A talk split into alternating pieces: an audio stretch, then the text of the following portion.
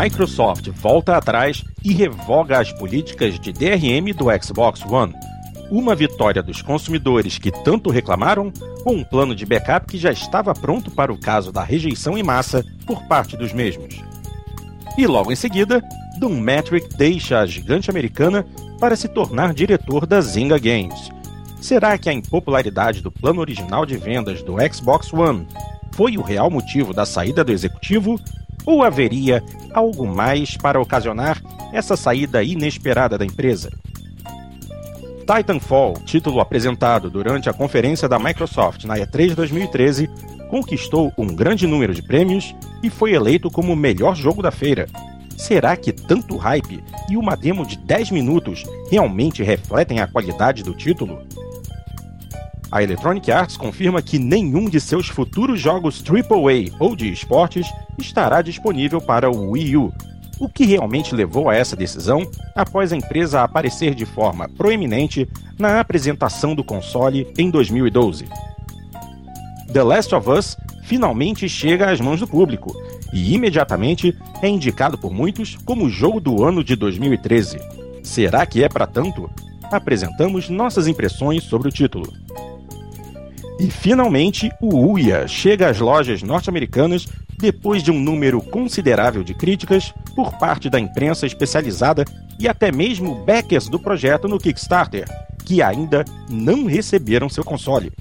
Hoje, teremos algumas primeiras impressões do console graças ao nosso correspondente internacional.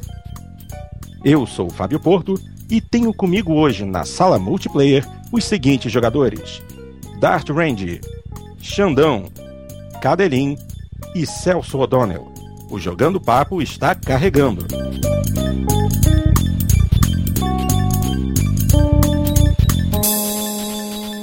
Olá, amigos, e bem-vindos à edição número 21 do Jogando Papo, o podcast onde não basta jogar, é preciso debater. Aos companheiros da sala, boa noite. Boa noite, pô. Boa Tudo noite. bom? Boa noite, Porto. Tranquilo. Tranquilo? Que bem? alegria, né, gente? Pronto, Ele agora parou de fazer o E. é. Ei, É, mas o E com essa alegria toda?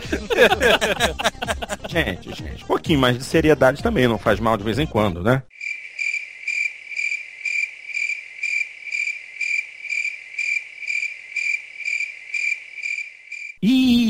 Fui contrariado. Vamos acabar com o programa agora. Acabou todo pra cama. Boa noite, Você uma quer abração. seriedade, deixa a minha cara até agora. Aquele silêncio constrangedor. É, é, é.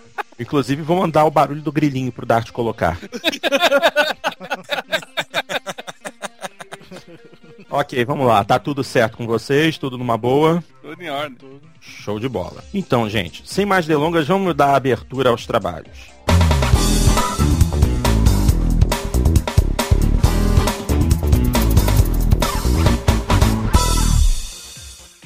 Primeiro de tudo, a gente já tinha falado que isso ia acontecer, não tinha? A Microsoft tinha que mudar de mentalidade logo para não sair perdendo nessa geração. E no último programa nós falamos, nós dissemos, eles vão mudar o lance. Esse DRM do jeito que tá não vai rolar. E aí, não era o que era esperado? É, na verdade, ela foi massacrada tanto pela imprensa quanto pelo, pelos jogadores, né? Pelos fãs de videogame. Foi um- uma, duas semanas do, da E3 que só se falou mal dela. Foi o maior tiro no pé que a empresa tomou desde a questão das três luzes vermelhas lá em 2007, não foi? É, 2006, 2006, 2007. Eu, eu acho que, do ponto de vista comercial, foi uma catástrofe. De marketing, foi uma catástrofe todo a- o planejamento da Microsoft. Mas é importante que o nosso ouvinte, pelo menos, né, o pessoal que está interessado no mercado de jogos, coloque e, e tenha esse exemplo muito claro na cabeça. Nós dizíamos é, em fóruns, aqui no do programa, mas também já em fóruns de discussão, como do, do PXB, entre outros, várias vezes isso. Terá que ser alterado, terá que ser modificado. E, e havia algumas pessoas que diziam, não, o, o negócio já está posto, vai ser assim, não tem jeito. E, e, de certa maneira, não por serem uma certa dose de inocência, é claro, mas não total inocência, porque a própria Microsoft, o próprio Major Nelson, né, em entrevistas, falou, não, é assim, nós estamos orgulhosos, vai ser desse jeito. Não tem nada no mundo da tecnologia que seja definitivo. Vamos eles chegaram, claro. eles chegaram a ser até extremamente arrogantes nas é. respostas, né? Uma, acho que foi o próprio Dometro que, que respondeu na hora que, que, foi, que foi questionado a respeito da constante, né? Você está constantemente conectado, é. ou pelo menos conectado uma vez ao dia e para aquelas pessoas que até mesmo dentro do território norte-americano não tenham acesso ao a, a essa internet e, e, a resposta dele foi, é, para essas pessoas tem um 360. É, cretino, né? Então, é, extremamente é resposta... cretino essa é, resposta. Ele mentiu, na verdade. É, uma resposta canalha. É. Mas não tem, assim, nada. Só que ele esqueceu de dizer que teria outra opção, né? Que seria o PlayStation 4 também. É, é. Esse pequeno detalhe. Nada, nada no mundo da, da, tecnologia é irreversível, entendeu? Menos ainda se o console sequer foi lançado no mercado. Tá, então é claro que a Microsoft sempre pôde modificar essa sistemática. A dúvida era se ela faria isso ou não. Mas que podia e para muita gente deveria, isso sem dúvida nenhuma. E no se programa... isso estava previsto ou não, né? Ah, a meu ver não. Voltar atrás. Não, a não, meu ver claro não. não. Eu acho que foi completa, inclusive até a forma como voltaram atrás, a meu ver até, até agora, até a data desse programa, pelo menos está completamente abobalhado o troço. Quer dizer, você não, eles disseram que não vai ter mais isso, mas daí não, já não disseram mais como é que funciona, como é que o restante da uh, até aquele modelo que nós tínhamos até elogiado, né, no, no no nosso encontro passado lá de Family Share, que é uma péssima expressão, né? Não é Family Share, é Share. Não precisa ser família comprovado com RG ou coisa parecida. Tá, e me parece que com essa alteração da Microsoft, não está claro isso ainda, mas me parece que fica absolutamente prejudicado. É, é, não, não, ele já foi excluído. É, no... Eles deram um release que foi é, excluído. no release é. deles já fala que, que ao menos num primeiro momento tá fora. É, é, é, como é que eu digo? Até isso não é definitivo ainda, mas a princípio perdeu-se ah, isso. Que... É, volte, né? Eu. Isso eu lamento profundamente, sabe? Porque, como eu também falei no outro programa, eu achei Talvez que a Microsoft. volte só para os jogos digitais aí. Pode ser, pode ser. Eu, eu achei que a Microsoft iria ter que rever isso pelo né, o backlash, né, pela reação contrária que teve a, a forma como foi apresentado e, e como eles impuseram praticamente as coisas. Tá? Pessoalmente, eu mantenho minha posição que, do programa anterior. Eu não via na, nada aterrorizante naquelas exigências da Microsoft do ponto de vista pessoal, para mim Roberto mas acho compreensível e para mim, na verdade, eu até lamento essas alterações com a perda, por exemplo, do, do Family Share aí, que eu achava um sistema realmente com potencial revolucionário. Se bem que surgiu um boato bem forte, né? Era isso que Num desses fóruns aí, que na verdade esse Family Share ia ser bem limitado, que na verdade tu poderia jogar o jogo de outra pessoa por 60 minutos. Ah, bom. É. Como aí... se fosse um demo. Ah, não, é. Aí, aí estraga toda a ideia do próximo. É. Aí não tem o menor Mas sentido. É, mas é rumor, né? Não foi nada. Não foi nada. A gente nunca vai saber exatamente. É, não chegou, a, dar, não chegou a dar tempo de deles é. explicarem direito o que, que, seria esse family share, né? É, a gente, a gente fez deduções com base no que foi informado para nós, né? Mas a gente não tinha. não sabe como é que ia operacionalizar na prática isso. Mas, mas se, se ele ia ser desse jeito mesmo, eu não vejo grandes impeditivos para mesmo eles terem voltado atrás, eles. É. Eles eu... habilitarem esse. Porque até seria uma coisa interessante agora. É, eu concordo contigo, Dart. Eu acho que pelo fato deles até terem, a princípio, pelo menos no primeiro momento, sinalizado com a retirada desse sistema, é porque esse era o sistema que eles iam oferecer em contrapartida ao DRM. Aí eu não vejo sentido de que fosse limitado a 60 minutos. Aí ele teria que ser revolucionário como pretendia ser. Né? E aí tiraram isso porque agora aí, economicamente se tornou menos interessante. Mas é claro que foi um desastre o troço inteiro, entendeu? E mesmo essa, essa emenda que fizeram agora continua desastrosa, né? A gente não sabe ainda como é que vai fazer. Eles, na prática, eles vão outra, precisar outra função, relançar o troço. Outra função que, que ficou prejudicada é o. para quem for comprar jogos físicos, claro, né? Quem for comprar jogos físicos, o que, que ia acontecer antes? O jogo ia ser instalado no HD e tu não precisava ficar com o jogo no HD, no, hum. na, na bandeja para ele rodar. Ele rodaria mesmo sem. Você não precisava do é, disco para autenticar. Poderia até jogar fora o disco se quisesse. e, e agora não, agora como tirar essa restrição, né? Você tem que fazer o boot com disco é. para poder. Ele tem, ficar, ele tem que ficar rodar. dentro da bandeja. Né? É. É. Nesse aspecto, eu achei que a Ed, quando fez também abobalhada um pouco a reportagem, né, no sentido de se manifestar a favor desse ou daquele console, mas é, realmente a Microsoft, evidentemente, sem a menor noção do que estava fazendo. Quer dizer, é, era impensável para mim, em qualquer momento, né, como a gente deixou claro no outro programa, que a Microsoft fosse encarar essa encrenca sozinha, né? Eu tava crente, todo mundo tava crente que a Sony que isso aí seria uma imposição do é, mercado é, como um todo, né? De repente a Sony iria... a Sony e a Microsoft é. impondo isso no mercado e o consumidor ah, não ter mas, aonde fugir. Mas é. ninguém me tira da cabeça que, que a Sony pretendia fazer a mesma coisa e mudou de ideia por causa da recepção, por causa da, da atrapalhada da Microsoft. é, o Jack Tranto, em, em entrevistas posteriores, ele deixou bem assim, a suspeita de que a Sony estava indo pelo mesmo caminho. Não, a, a, a, Parece que aquela decisão Sony, foi uma coisa um pouco recente. A Sony patenteou uma tecnologia pra, contra jogos usados, né? Vocês lembram que a gente comentou sim, no programa aqui? Sim. Uh, na Sony, uh, assim como no Xbox One, os jogos também vão ter que ser instalados, inteiramente instalados no HD para rodar. Então, é, é cl tá claro que a Sony mudou na última hora, vendo a, a atrapalhada da. toda é. a atrapalhada da Microsoft. E a reação. De né? ideia pra, e, a, e aproveitou para capitalizar em cima. É, a, so a Sony fez alterações do console dela de última hora, né? Todo mundo sabe que, por exemplo, que a, ela ter colocado o, o oitavo, né? O quinto, do quinto ao oitavo giga nela no GDDR5 foi uma alteração de última hora. Antigamente era 4. É, a Sony aqui, a Sony pode gastar a saliva dela como quiser, dizendo que não, que já era assim, porque não era. Todo mundo sabe que não era. Não tem é, sentido. O, o, você é, os kits de, de desenvolvimento é. são, são máquinas com 4 GB de memória. É, tem sentido você liberar um kit de desenvolvimento com, com metade da capacidade de processamento Sim, da memória. o kit de desenvolvimento tem até mais capacidade. Exatamente. Quem conhece, quem conhece, o, quem conhece os kits de, de desenvolvimento da Sony sabe, por exemplo, que o kit do PlayStation 3 tem o dobro da memória. Não são só 512 MB, ele tem 1 GB de memória.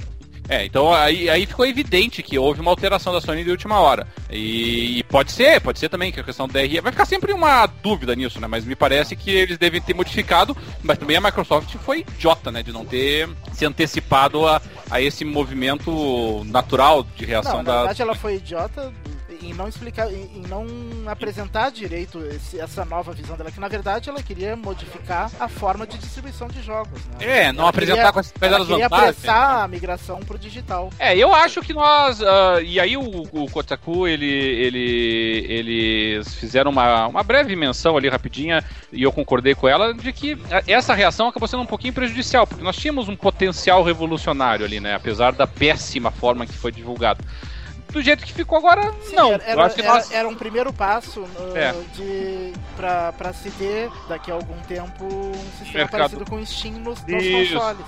Eu acho Exatamente. que acabou. Que agora Exatamente. acabou sendo adiado por vários anos. Isso, isso. Foi, processo, né? Foi um retrocesso podemos até dizer assim, foi um retrocesso porque o público não mostrou claramente que não queria isso. Podemos interpretar dessa é, forma, entendeu? Foi isso Mas... e, e, também culpa da própria Microsoft que não é. soube uh, conduzir isso aí. Mas enfim, agora o que importa é, nós temos a Microsoft oferece muito pouca coisa em termos de funcionalidade diferente do, do PS4 e a recíproca é verdadeira. Né? Você vai ter algumas questões pontuais, o Kinect ainda, algumas, algumas funcionalidades específicas do, do One, mas tá, agora está muito mais nivelado o campo, né? Então o que nós temos de forma bem clara? A Microsoft com alguns acessórios periféricos que já não são mais periféricos, né? são integrados como o Kinect, a Sony com um hardware ainda muito superior da Microsoft, independentemente dos rumores aí de que a Microsoft ainda colocaria mais 4 GB e botaria mais clock na CPU, pouco importa, vamos deixar isso bem claro. Pouco importa que ela faça isso, não tem como tirar a diferença do processamento da GDDR5 é, do, do, do, do PS4. Então, vai ser só por marketing da Microsoft mesmo, isso tem que ficar muito claro na nossa cabeça. Tá, mas tá mais nivelado o campo agora, né? Então pode ser que a, a Microsoft aproveitando aí de repente a Game Developers Conference, alguma oportunidade assim para relançar o console, aí o pessoal pode respirar e digo, tá, agora começou a, a brincadeira, né? Porque realmente foi um reboot, na prática nós estamos reiniciando a discussão. Olha, e, e, reiniciando a discussão, deixa eu só trazer uma informação para vocês que não deve ter chegado no Brasil, uma coisa cultural aqui que aconteceu, né? Existe um comediante chamado Conan O'Brien, que ele tem um, um, um, programa late night, tipo Jô Soares, para quem não conhece, né? Super popular. E houve uma, uma um, um, um, comentário sobre o PlayStation 4. O PlayStation 4, e o, a resposta do Conan O'Brien foi, foi exatamente assim: ele falou, ah, esse aí é o que você pode emprestar os jogos, né? E, e aí a galera começou a rir e tudo. Então, assim, é, é, acho que é, antes de tudo, eu gostaria de expressar minha opinião, é, aonde eu acho que a Microsoft é, já, já trouxe muitas coisas importantes para minha vida em termos de tecnologia, mas ela, é, ela precisa muito investir na área de, de comunicação e marketing deles.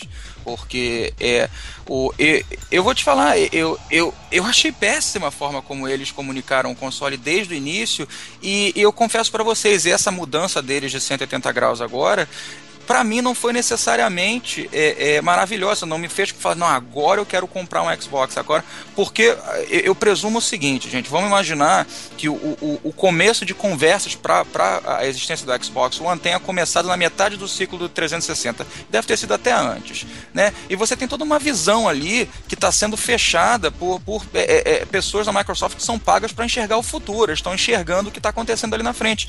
E, e o que eles fizeram, é, quebrando essa, essa eles quebraram a visão deles. O que eles estão oferecendo pra gente agora, pelo que eu, pela forma que eu enxergo, é uma visão quebrada do futuro, entendeu? E, e, e eu acho que toda, toda reclamação que foi em cima da Microsoft foi por má comunicação, entendeu? Essa que é a própria questão de, de é, é, emprestar jogos e tudo, é, é, o, o, o, Roberto até colocou, falou na edição passada uma coisa referen é, referente a que ele não empresta jogos, eu conheço realmente muitas pessoas que nem emprestam jogos.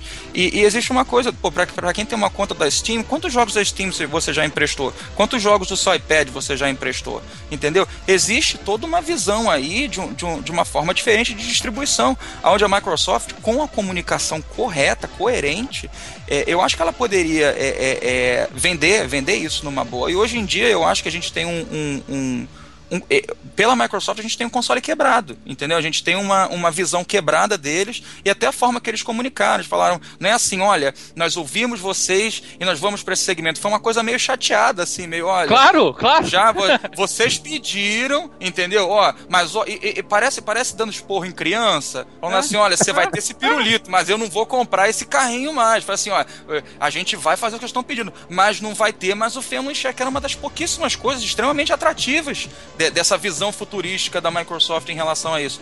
Então, assim, eu, eu continuo muito preocupado com a Microsoft. Assim, é, eu sou eu sou fã da Microsoft, é, é, eu sou fã do 360, tá? É, não me entendam mal, não é, não tô fazendo um momento fanboy da Sony aqui, mas eu continuo muito preocupado, porque hoje em dia eu vejo um console com uma visão quebrada, entendeu? A visão da Sony pode não ser futurística, pode não ser tudo isso, mas assim, pelo menos pra gente ficou uma visão fechadinha. Eles querem isso, isso e aquilo. É, ah, a Microsoft, para mim, tá muito tá muito vaga ainda, tá muito mal colocada. E eles têm até novembro para convencer a gente, né? Mas o, o, o, não sei, ficou feio, eu não, eu não gostei não. Assim, a coisa para mim tá muito quebrada. Essa, ficou, essa é... ficou feio tudo, né, Celso? Ficou feio no, no início, que divulgaram muito mal a, na verdade, eles começaram pedindo para tomar bordoada, porque eles começaram dando todas as más notícias né? E aí quando veio a hora das boas notícias, eles já estavam tomando bordoada de tudo quanto é lado. Ninguém então, mais queria ouvir eles. Ninguém mais queria ouvir, porque foi, é. foi um monte de bomba que os caras lançaram. É, eles fizeram. A Sony fez exatamente o contrário. Deu a boa notícia, esperou todo mundo tá gritando, festejando, Enfiou falou a má meio. notícia. Enfiou a má notícia no meio. Muito mais esperta. E, mas foi errado lá e foi errado agora também. Porque tudo bem, agora eles até tinham uma oportunidade. Eles falaram assim, tá, vamos pensar o seguinte, tá? O pessoal tá baixando o cacete na gente com relação ao DRM, tá baixando o, o cacete na gente com, relação à conexão online, ao, ao, à revenda de jogos usados, tá? Mas o pessoal gostou, e gostou mesmo. Eu vi várias reações do pessoal na E3, gostou dos jogos, tá? Eu, eu vi isso. Todo mundo falou assim, ah, os jogos são muito bons, mas tem todos esses problemas. O que, que você faz? Digo, olha, vamos chegar pro pessoal e dizer pra eles, olha, gente, nós somos uma empresa democrática, aberta, transparente, é, ouvimos vocês, consumidores, que são o nosso o nosso, o nosso ganha-pão, é o pessoal que nós estamos preocupados, nós queremos agradar os jogadores, sabemos que vocês não gostaram e por conta disso, tá, nós vamos modificar, nós vamos dar para vocês o que vocês querem, vamos fazer um troço legalzinho aqui, é desse jeito, vocês vão ter acesso a todos aqueles jogos maravilhosos e ainda por cima nós vamos modificar tudo para agradar vocês. Não foi assim!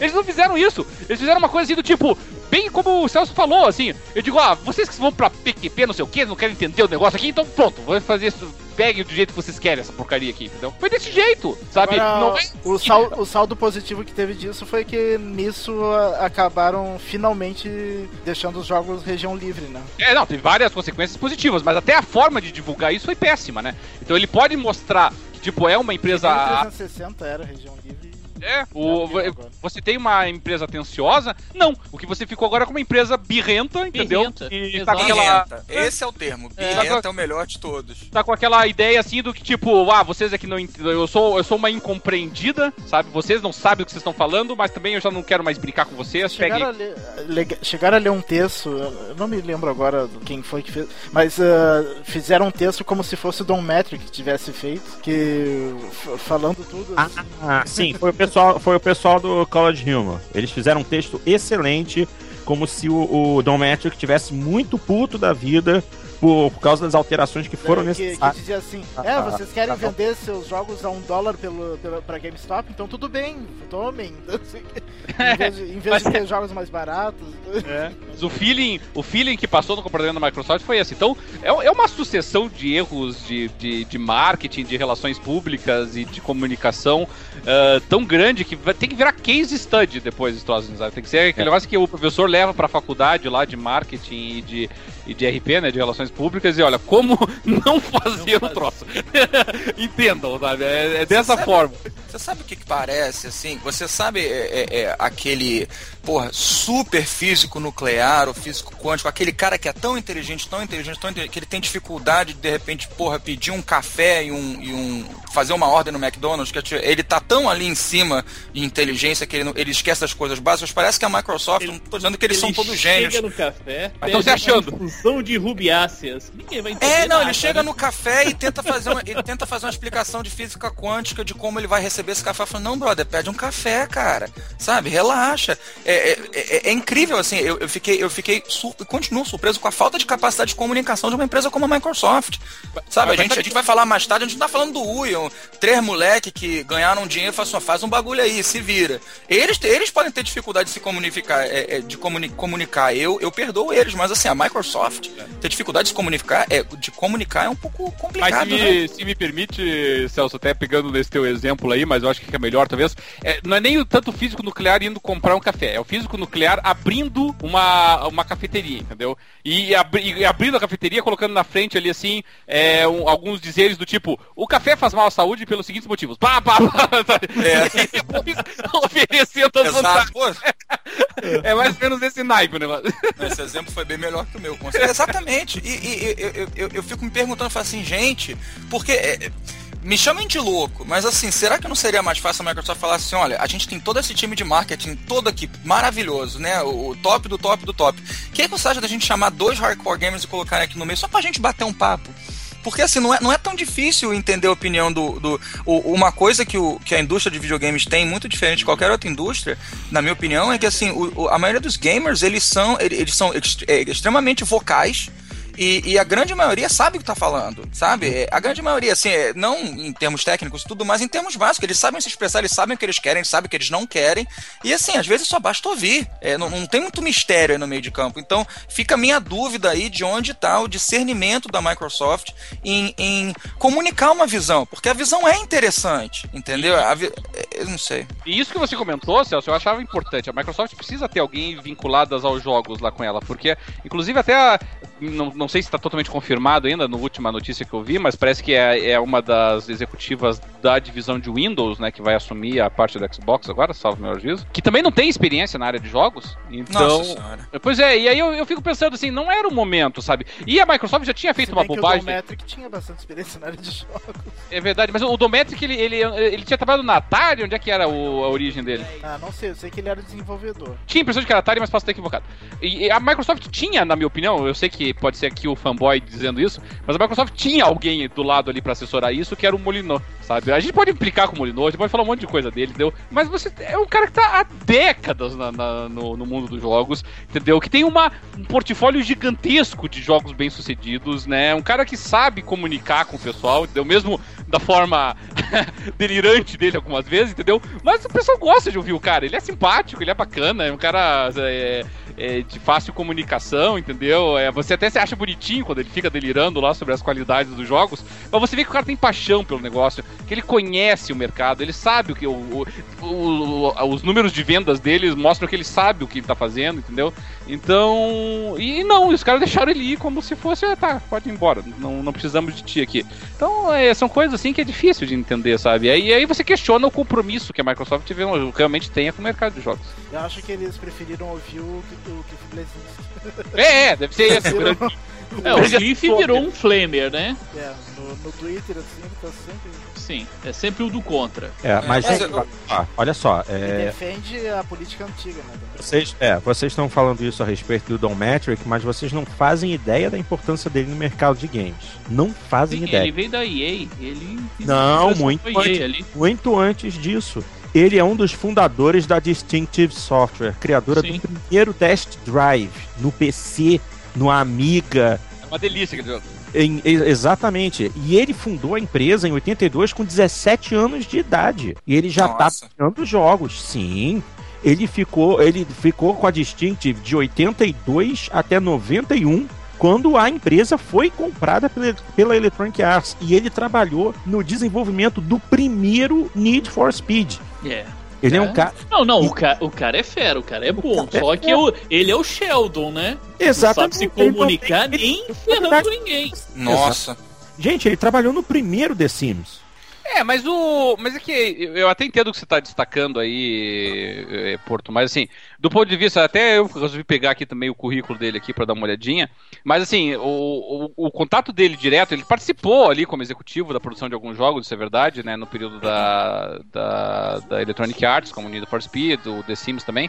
Mas assim, ele como desenvolvedor, como, como como gerente, como é, proprietário, coisa parecida, realmente, nós estamos falando de coisa de 1982, lá da época do test drive do Apple II, do, do, do Commodore e tal, né? Não é uma coisa recente, né? É, e ele fica nisso até a Electronic Arts adquirir a empresa dele em 91. E, então, então, mesmo que ele tenha participado ali do, do, primeiro Need for Speed, do primeiro The Sims, né? Eu, eu, eu não acho que dê para comparar uma pessoa como essa, como por exemplo com o, com, com o Hirai na, na, na Sony ou com o ou com o. Pô, fugiu o nome da Nintendo lá, que. que é, um, um que, que me pecado terrível. É, e... Um que me recentemente na questão de liderança, não só de liderança, mas na, no desenvolvimento também, que ele sempre foi muito ativo, foi o Mark, o Mike, é, o Mark Cerny, né? Da Sony. Que ele é o, o, ele é o líder de projeto de, da arquitetura do PlayStation 4. É, é que o japonês para poder trabalhar com a Sony no Japão. Pô. É, eu acho assim, o maior elogio que dá para fazer ao Dom Metric, a meu ver, é realmente e aqui me parece que dá pra gente acreditar, acreditar isso diretamente a ele, é o Kinect. O problema é que, assim, o Kinect é uma grande notícia, na, na, minha opinião, por exemplo, a gente sabe que a maior parte dos hardcore não, não olha o Kinect como uma grande notícia, mas comercialmente me parece que é inegável que foi, entendeu? É, Com certeza. O Kinect, ele garantiu a, o segundo lugar da Microsoft, né, na, nas vendas, é, foi ele que garantiu, porque a Sony realmente vinha com plenas condições de ultrapassar o, o o 360, mesmo que ultrapassasse o PS3 continuaria tendo sido um desastre comercial, mas poderia ter tirado esse título, né? E o Kinect garantiu a posição da Microsoft, garantiu a, que a Microsoft não precisaria de grandes investimentos em jogos AAA nos últimos anos, porque o Kinect jogaria no, no colo Ele dela vários, né? é, vários exclusivos. Sim atingiria um mercado diferente. Então, isso realmente foi genial, a meu ver, entendeu? Mesmo que é, o Kinect, o Kinect não tenha... ainda pode ser o que salve ela, né? Pode, pode. desastre comercial do... É, continua sendo um diferencial, né? O Kinect patrolou em cima do Move, né? Quer dizer, não teve, não teve competição aí nesse caso aí, né? Foi, uma, foi um massacre do início ao fim. Então, e continua sendo um diferencial pro One.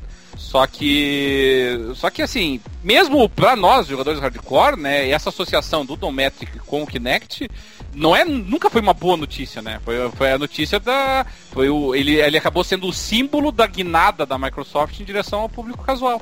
E eu acho que a Microsoft eh, precisava se livrar dele nesse aspecto aí, sabe? De dele estar tá identificado com esse ciclo de jogos casuais, Não, na jogos. verdade, precisava se livrar dele depois do que ele falou naquela é, entrevista, né? Um monte de bobagem que ele falou, mas também da, da, da do fato dele estar tá identificado com essa visão do, do, do One como uma plataforma de entretenimento genérica e abrangente, né? Ele acaba sendo a cara disso. Como a Microsoft sentiu que não dá para manter mais isso, né? Então, lá, aí ó, alguém tem que ir como boi de piranha na história, né?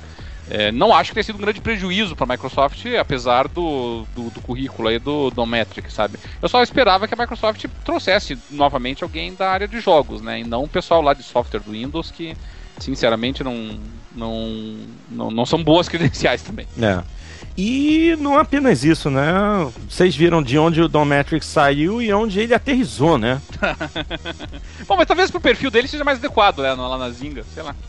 mas se a gente. Bom, a Zinga a gente sabe que já tá em, em franca queda, né? Porque tiveram. Vem, é, fecharam diversos jogos sociais é, que tinha no Facebook.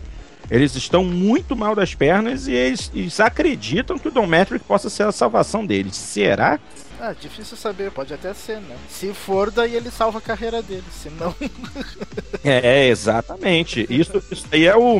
Isso aí vai ser o make it or break it dele. Mas só pra vocês terem uma ideia aqui, tá? Eu até peguei alguns dados aqui.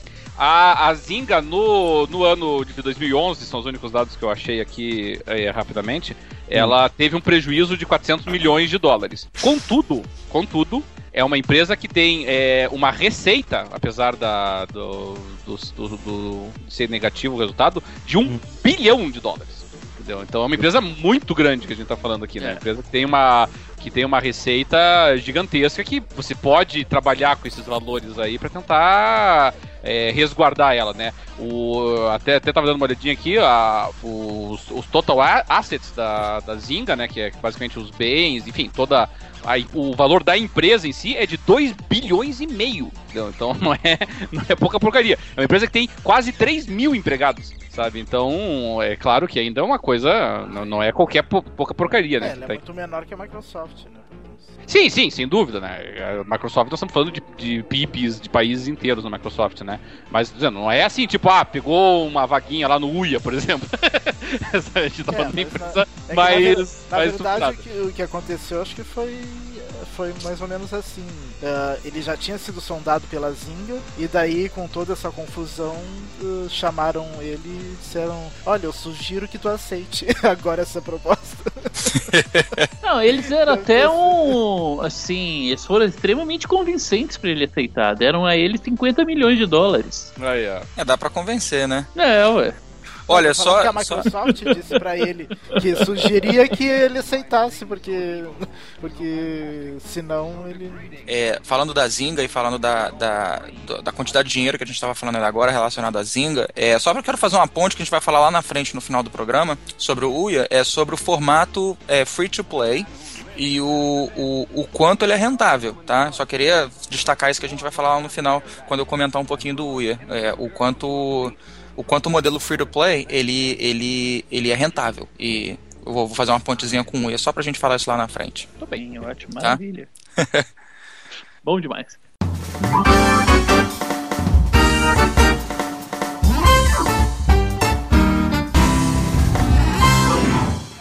Próximo tópico de hoje, e esse daqui eu quero muito ouvir o Xandão e o Cadelinho falando a respeito. É justamente sobre Titanfall. O jogo foi apresentado durante a conferência da Microsoft, muito foi falado a respeito dele, e ele foi considerado como o melhor jogo apresentado durante a E3. Mas, gente, o pessoal não tá pegando muito pesado, não? Porque afinal de contas, o que se viu do jogo foi mínimo. Já é para tanto hype assim? É, quando você fez a pergunta lá no começo, né, Porto, de se, se é se é uma visão definitiva, claro que não, né? A gente tá falando assim de um jogo que a, no máximo que, o, que, a, que a crítica especializada pôde ver foi 10 minutos de gameplay na E3.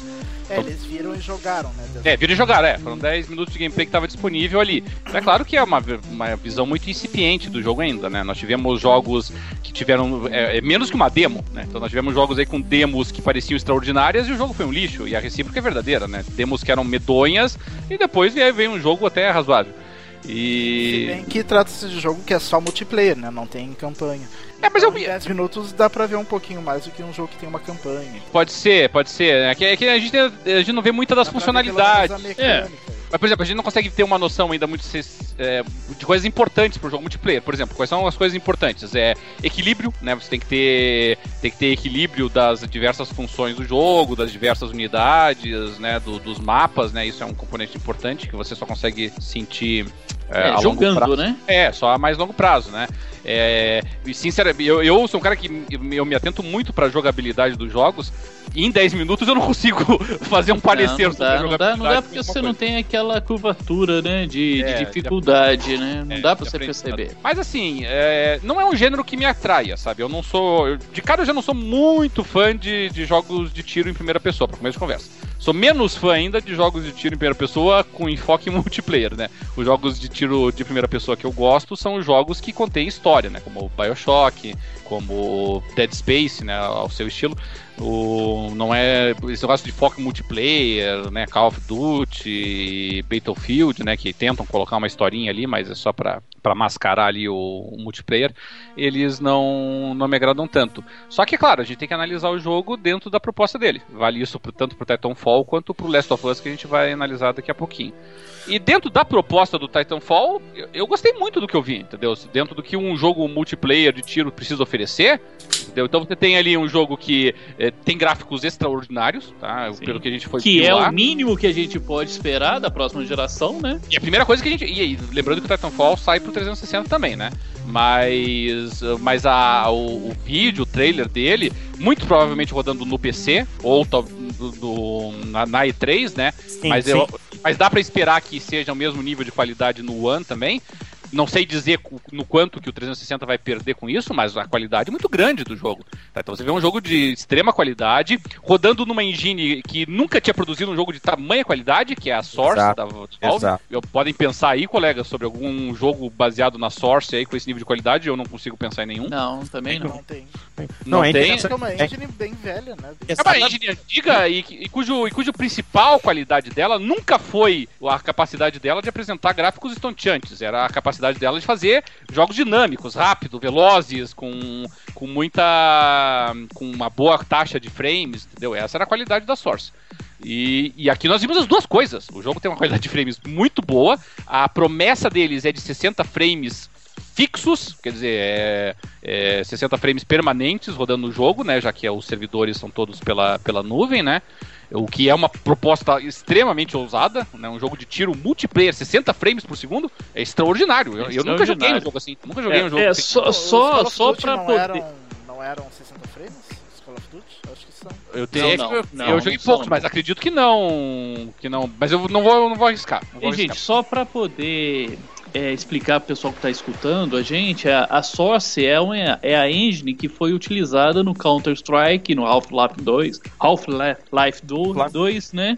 Team Fortress. Team Fortress. Ou seja, então você, você conhecendo esses jogos, você já sabe qual que é a característica dessa, dessa engine. E então o que eles fizeram com essa engine para o Titanfall é, é, é praticamente milagroso. É fantástico. Eu achei. E, e, algumas ideias, que daí que eu digo, é, aí é mais atendendo ao que o público espera. Algumas ideias muito interessantes. Por exemplo, o fato de você ter. É, poder, poder converter o teu personagem numa, num mech, né? Que a, o jogo é baseado lá em robôs gigantes também, né? Que você pode. que é um exoesqueleto que você pode se transformar.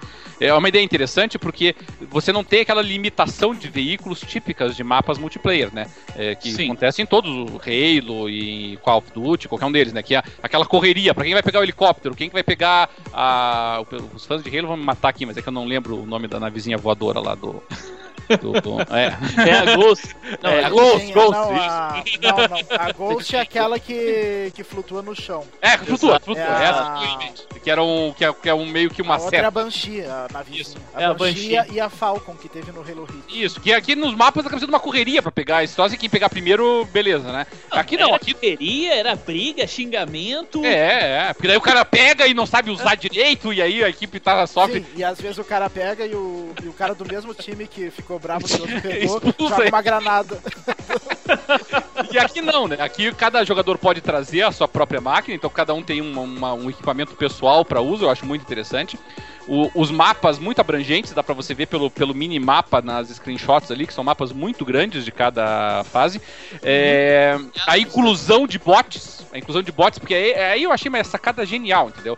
O- Os caras disseram com inteira razão. Você pega jogadores, que, pessoas que querem jogar multiplayer e elas se sentem intimidadas porque elas vão, elas ficam com a sensação de que elas vão virar saco de pancadas. E vão mesmo. E vão, Entendeu? e vão sem dúvida. É, aquele, o cara não vai conseguir matar ninguém, vai passar morrendo. Ele nasceu, pá, tiro na cabeça. É, sabe? eu, É. é, isso acontece. E o também. pessoal ainda chega em cima e faz teabag em cima de você, né? Isso, é. E aí, pra o que te que- deixar com mais raiva ainda. e aí o que, que eles fizeram? Eles inseriram bots pra enfrentar você e pra você ter pelo menos a sensação de que você tá interagindo, entendeu? Então você pode não estar matando personagens humanos, mas você tá matando bots, a milícia, ah, o, a, a bucha de canhão ali que eles vão jogando contra você, entendeu?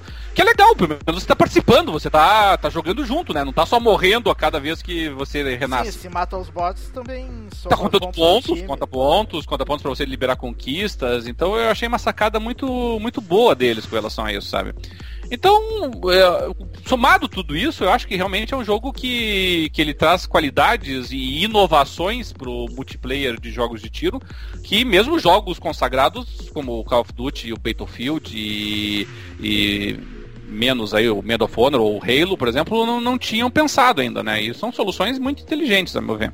Sim. Nesse aspecto eu gostei, sabe? Tem jogos que me interessaram muito mais do que o Titanfall pessoalmente, mas do ponto de vista das características que se espera de um jogo como esse, eu achei fantástico. Bom, o, Titan, o Titanfall, ele, na verdade, ele é todo em terceira pessoa, não é isso? Ele não, ele não se passa pela primeira pessoa, pelos demos que eu vi até agora. Ele não. Não, é primeira ele, pessoa. Oh, nossa, então peço desculpas. Eu, salvo engano, ele fica em terceira pessoa. Não, até mesmo quando você tá no mecha, você tá em, primeira é, pessoa. É, em primeira, é em primeira. É, Mesmo é quando você- é que quando Ele, ele do- do passa, mecha é, pro- é na hora pro- da transição, da transição É que que, você tá indo, que aparece ali a animação de você entrando no mecha, né? É, eu mandei, eu mandei alguns vídeos lá no. Alguns vídeos e também algumas GIFs animadas, né? Mostrando a, o pessoal chamando. E é, é tudo em primeira pessoa, tá? Mesmo no. Mesmo quando você chama Mac. Não sei se vai ter alguma opção no jogo que você pode tirar o zoom e ver em terceira pessoa. Acho improvável. É, Mas. É, esse jogo, infelizmente, não, não tá sendo muito apelativo pra mim, porque eu, como, como Roberto, não sou um, um, um, um grande, grandíssimo fã de primeira pessoa, a não ser que tenha uma história bem compelling, bem bacana ali por trás. É, e, o, e o fato dele não ter. é, ele não tem, ele só é simplesmente online, né? Ele não tem um, um modo de, de, de single player pra você conhecer as mecânicas do jogo, de repente passar por uma história interessante. Mas É. parece, parece que vai ter, no próprio multiplayer, vai ter um, algumas historinhas, É. vai ter alguma coisa assim. É, eles têm duas É. sugestões muito interessantes. É, desculpa interromper só. Eles têm duas eh, sugestões muito interessantes. A primeira delas, menos interessante a meu ver, é a de que entre cada mapa o jogo vai passar meio que uma cinemática para te contextualizar no que está acontecendo na história. Ah, é a história daquele. Então a ideia é que você, a cada mapa do multiplayer, você vai evoluindo com a história, sabe? Ah, bacana, bacana, já fiquei nessa É, aí. não sei se isso vai funcionar, não. É, porque o cara sei. que tá querendo jogar o multiplayer, ele não tá querendo perder tempo vendo cinemática. Não, mas é que o pessoal disse que dá quer- pra você pular, entendeu? É, e é o que vai história, acontecer, é o que vai acontecer. Mas pra Você nós tá que- entrando no multiplayer, um monte de gente, né? É, deve não- aparecer na eles vão te xingar tu- porque eles não vão deixar. Não, eu quero assistir, quero assistir. Não, espera aí. Não, não, mas é que Não, provavelmente o jogo vai rolando e você tá assistindo o troço, né? Ou eles vão aproveitar o carregamento, né? Não espere vídeos de 5, 10 minutos, vai ser coisa de um minutinho ali pra você. Então espera Met- Metal Gear Solid, né? Não, não, Duas disso. horas de fila, Ou né? então ele deve aparecer na primeira vez que tu rode o mapa, alguma coisa assim. A outra sugestão que eles deram, que não tá muito claro, e aí sim eu vou achar espetacular se eles fizerem, mas é que eu tô muito cético com relação a isso, é o de que o resultado da batalha de um mapa vai influenciar as condições e a história do mapa seguinte, entendeu? Aí realmente seria extraordinário o negócio. É complexo, precisa Mas de eu não, poder eu não consigo, eu não consigo apostar nisso. Não é nem pelo poder de processamento, sabe? É, pelo, é pela diversidade de coisas que você vai ter que deixar disponível, né?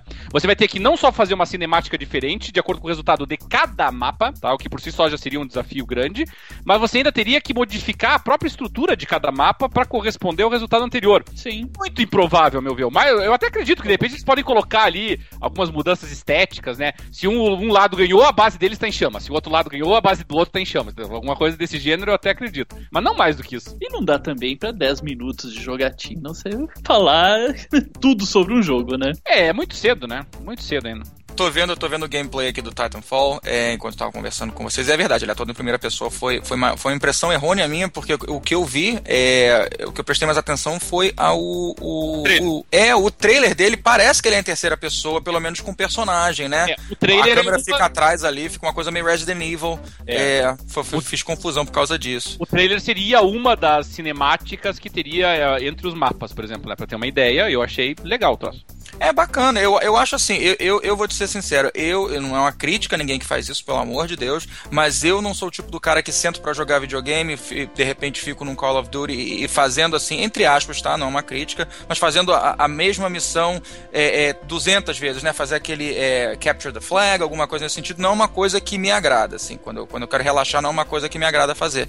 E, e se, se eles fizerem algum componente de história no meio disso, eles já podem estar tá trazendo é, é puxando a minha atenção, porque até agora não, não, tinha puxado tanto a minha atenção por só ter um modo multiplayer. É, se, se você conseguir apelar pros, pros appeal, né, que eu tô querendo dizer, pros, pros jogadores multiplayer é, skipping essas, essas cutscenes e tudo, e mas trazendo para mim, pro, pro, pro, meu, pro meu perfil de jogador que gosta de uma história e tudo, de repente é uma coisa que eu gostaria de, de, de experimentar, eu ficaria curioso, porque toda essa proposta de Mac e tudo, para mim é super bacana.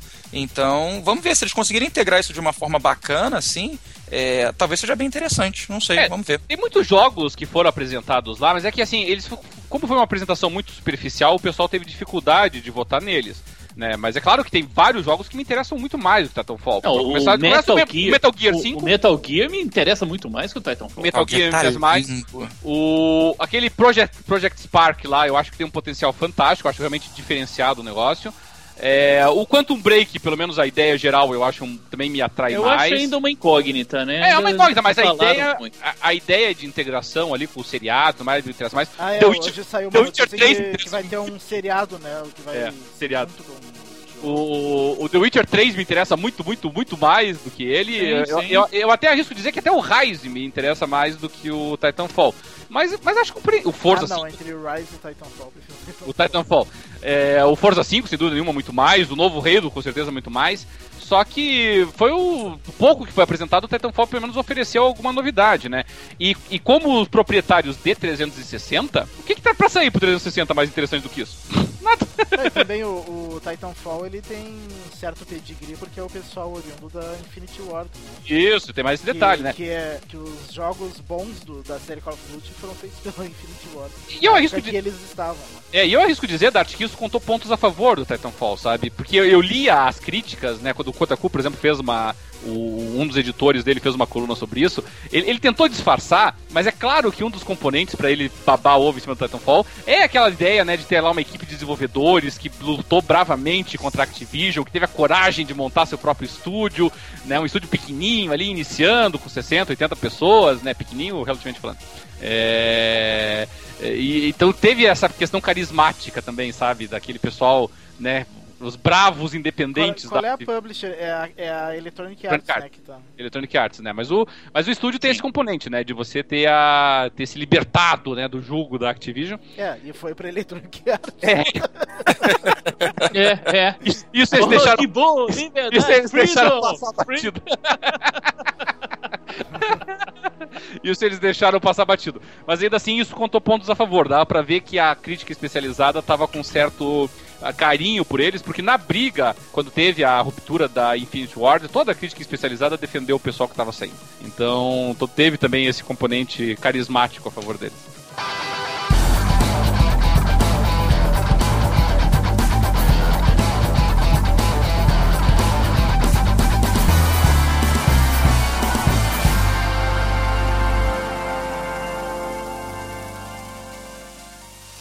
Beleza. Vamos lá, gente. Mais uma coisa para ser discutida hoje.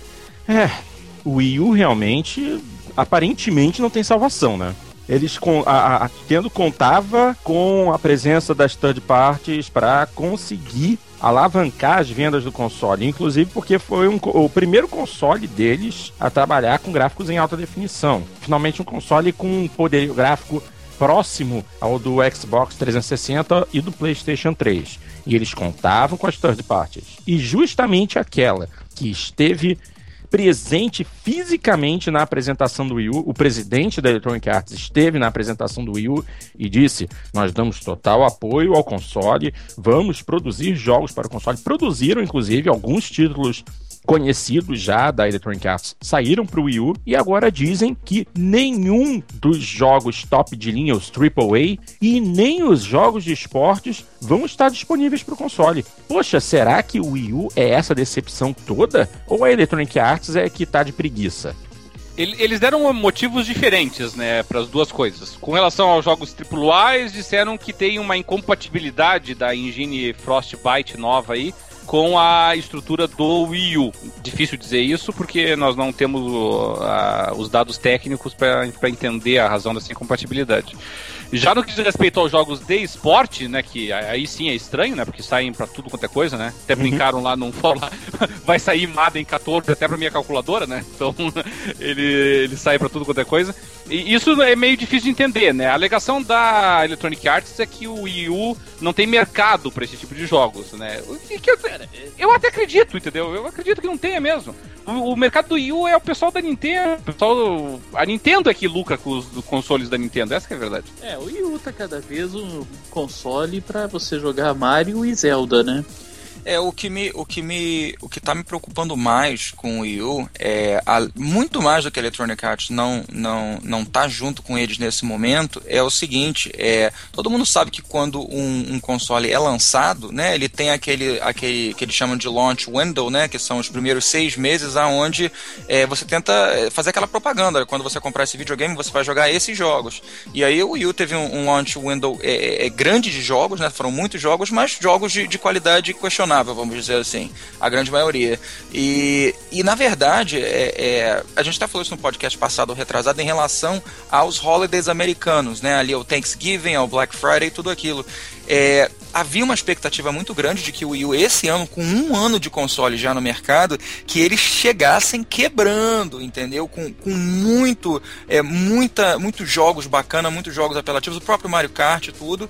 E, na verdade, o, o, o que está sendo prometido para esse holiday americano é muito fraco. Um ano, depois, um ano depois que esse console foi lançado. Assim, nenhum dos meus amigos tem um Wii U, entendeu? Nenhum dos meus amigos pensa em ter um Wii U. E eu acho que em algum momento, é, os super ultra hardcore gamers talvez queiram pegar um Wii U quando sair aquele X, que é a, a sequência do, do, do Xenoblade, é, o, o da Xenoblade Saga e, e alguns outros jogos mas assim, é, eu acho que a Nintendo tá batendo uma barreira ali. Eu acho que eles têm que rever muitos conceitos deles, porque não, não, a coisa não está mais vingando, assim, não, está mais apelando para hardcore gamers, não está apelando para os casual gamers, né, que, que o Wii fez aquele, todo aquele sucesso, o Wii U ele está num, num, num momento muito destacado de tudo, assim, não, não, existe, é, é, não existe interesse é, é, de ninguém, é claro que, né, como, como foi falado, é a máquina para Mario e Zelda, quando sai o Mario Kart vai vender um monte de Wii U, quando sair o, o, o remake do Zelda lá em, em HD, do, do do. Ocarina of Time, né? É, não, Ocarina não, vai ser o aquele. Aquele que foi em Cell Shade, ele tá sendo refeito agora que saiu pro GameCube. É Wind Waker. Wind Waker. É o Wind né? Waker, exatamente. Wind Waker, é, vai sair um novo Zelda, tá prometido pro ano que vem, mas assim, a coisa tá muito, tá muito escassa, assim, para quem gosta de jogar jogos com frequência como nós, não, não existe uma livraria na, na, no Wii U agora bacana, entendeu? Aliás, a única coisa que o Wii U fez maravilhosamente, que, que todo mundo que tem um Wii U gostou, é que eles venderam, para mim, o melhor jogo da Nintendo de todos os tempos a 30 centavos no, no, no shop deles, que foi o, o Super Metroid do Super Nintendo. É, Foi a melhor coisa que eles fizeram, mas assim, isso pra, pra molecada nova não quer dizer nada. O Wii U tá numa situação muito delicada. E, e né, com, com o tipo de apresenta- apresentação que eles tiveram na E3 também, que não foi lá grandes coisas, é, tá complicado, tá complicado. Eu não. Eu, eu gosto de ter todos os videogames, eu faço questão de todos os videogames, eu posso falar pra vocês. O meu Wii U vai ser o último. E vai demorar muito ainda. Eles não anunciaram nada que me falou, me falou assim, eu vou comprar um Wii U agora. É, a situação deles tá bem complicada, isso pra dizer com carinho que eu gosto da Nintendo. Tá bem complicada. Eu acho que esse, esse abandono da Electronic Arts, eu acho que era bem previsível quando a Nintendo resolveu lançar um console que deveria ter sido lançado em 2006 e lançar em 2012. Porque, na verdade, agora todas as third parties estão estão migrando as suas engines para a nova geração, né? E como ele não tem capacidade para rodar, Mas aí tá a questão. engines- Não, mas aí tá a questão. O presidente da Electronic um presidente não, um dos desenvolvedores da Electronic Arts, inclusive, que é o que cuida do desenvolvimento da Frostbite Engine, disse que sim, é possível portar a Frostbite 3, que é a, a engine da nova geração, pro Wii U. Só que eles não vão fazer isso enquanto não houver demanda. Ou Ah, seja, então não vamos fazer nunca. Ou seja, é, eles queimaram o E não vai haver demanda se não tiver os jogos dele. Então, E foi, foi um- um- uma dupla queimada, né? Que a Electronic Arts na Nintendo. Primeiro dizendo que não rodaria. Aí o povo já falou: ah, não vai rodar, ótimo, não vou comprar um Wii U. Aí depois eles vêm e dizem: não, não, a Frostbite 3 vai rodar. É, mas só vamos fazer se houver demanda. Demanda pra quê? O, o console não teve venda. Ou seja, a Electronic Arts queimou duplamente o, o, o trabalho da Nintendo. A Nintendo É. errou e a Electronic Arts aproveitou, tripudiou em cima e só piorou a situação.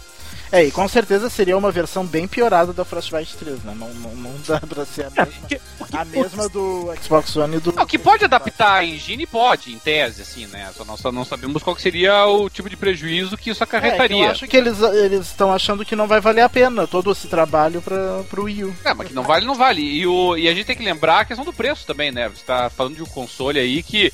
Se o. A gente não sabe exatamente qual vai ser o conteúdo do PS4, mas de qualquer maneira o preço anunciado do PS4 é 50 dólares, me parece, mais do que o Wii U.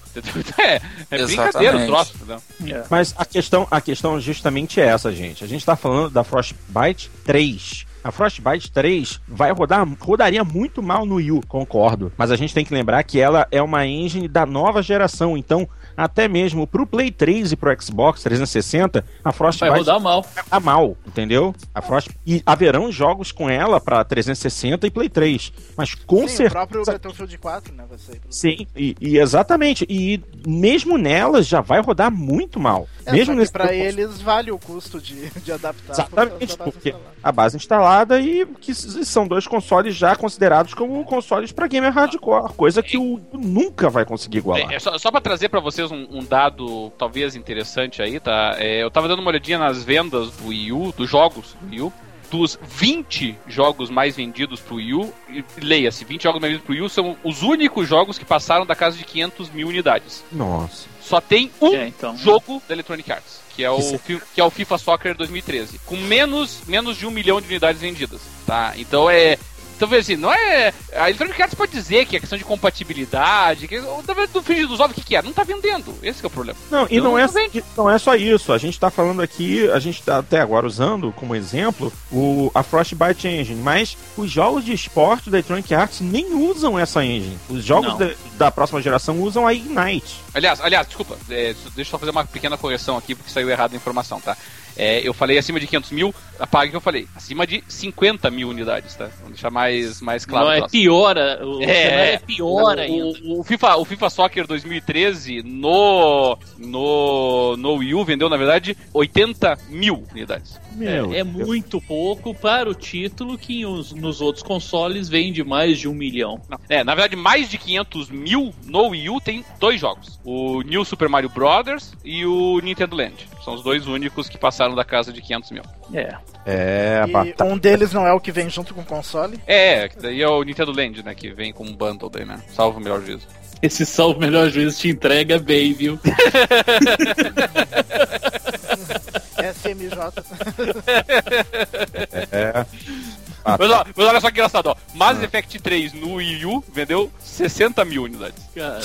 O, tudo bem, eu vou pensar assim, ah, tudo bem. Mass Effect 3 é porque já tinha saído há 300 anos pro PC, pro 360, pro... Vamos lá, então. Injustice, 50 mil unidades. Nossa.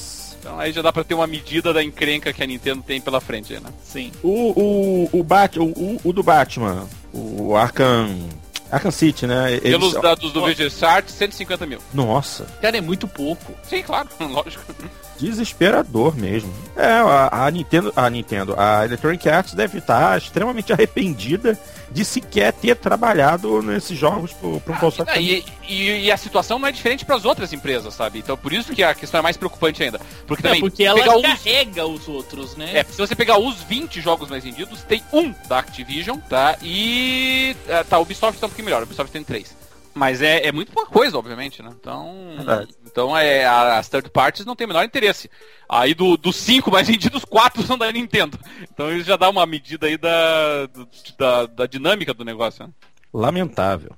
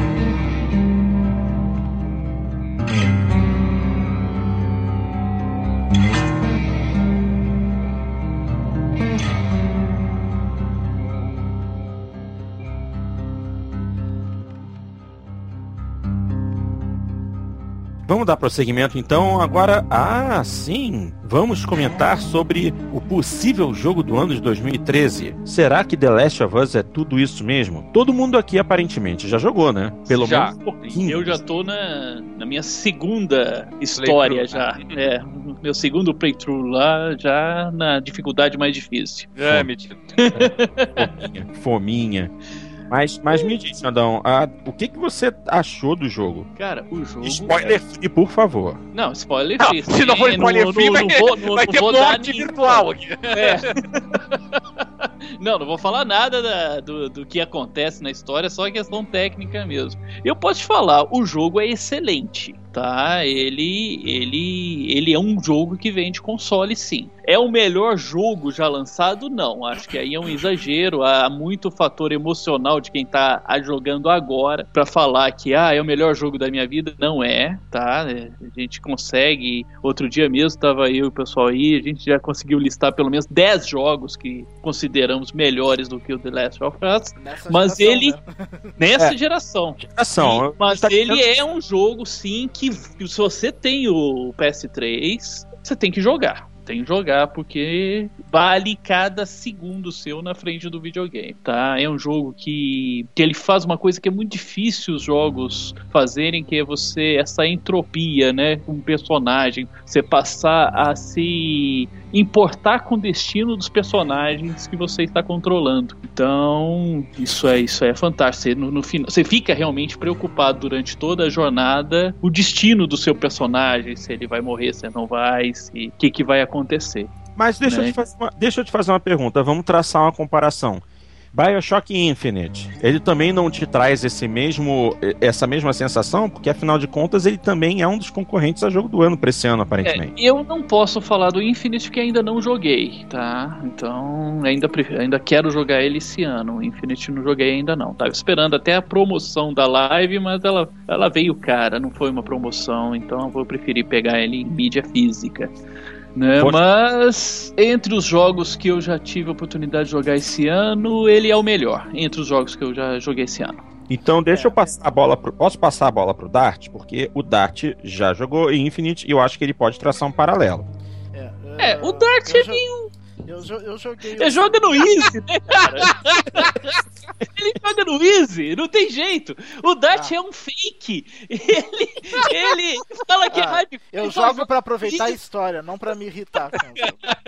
Certo, tá, não, o Dart tá certo. O Dart tá certo. Ponto eu vou concordar com ele. Eu não tô, eu não tô jogando para me estressar e querer jogar o controle na tela da TV. Eu quero é, ver. Eu também. Então me diga, Dart, nessa, nessa, questão, nessa questão da, da, nessa questão da emoção, da, de você se sentir responsável pelo destino do personagem, de você se sentir na pele do personagem e querer cuidar é, dele. Nessa, nessa questão específica, eu hum. acho que o The Last of Us ele ganha. Hum. Eu acho que a gente se importa mais com o personagem. Se bem que uh, também tem um. A gente se importa bastante também com os personagens do, do Bioshock Infinite. Mas de uma maneira geral o, do jogo, é uma. É, talvez seja uma questão mais de, de, de, preferência minha, preferência pessoal. Eu gostei mais do Bioshock Infinite. Eu votaria no Infinite para jogo do ano e não o, o The Last of Us segundo lugar por enquanto. Mas é um excelente jogo. E também é bem injusto comparar os dois porque são gêneros diferentes, né? Bem diferentes. Um é Survivor em terceira pessoa e o outro é, é tiro em primeira pessoa. Apesar de ser um, um tiro em primeira pessoa bem diferenciado, né? Não é, não é tá, tá longe de ser os mais do mesmo que tem os clones de Call of Duty por aí. Bom, se eu, se, se eu puder dar também as, as, minhas impressões iniciais do Last of Us, é, antes de tudo, ah. eu queria falar para vocês que eu, eu, eu fiz uma coisa muito atípica com The Last of Us. Eu é, raramente compro um jogo no lançamento dele. É, porque eu gosto de jogar o jogo depois que todo mundo já falou tudo que quis falar, que é aquela vibe de, de meu Deus, o lançamento, o lançamento já saiu, eu jogo quietinho na minha. Tu, quer, sempre... ver, o, tu quer ver os spoilers? Não, de forma alguma. Eu sempre fico spoiler free. Eu consigo é, manage a minha vida de uma forma que eu fico sempre sem spoiler nenhum.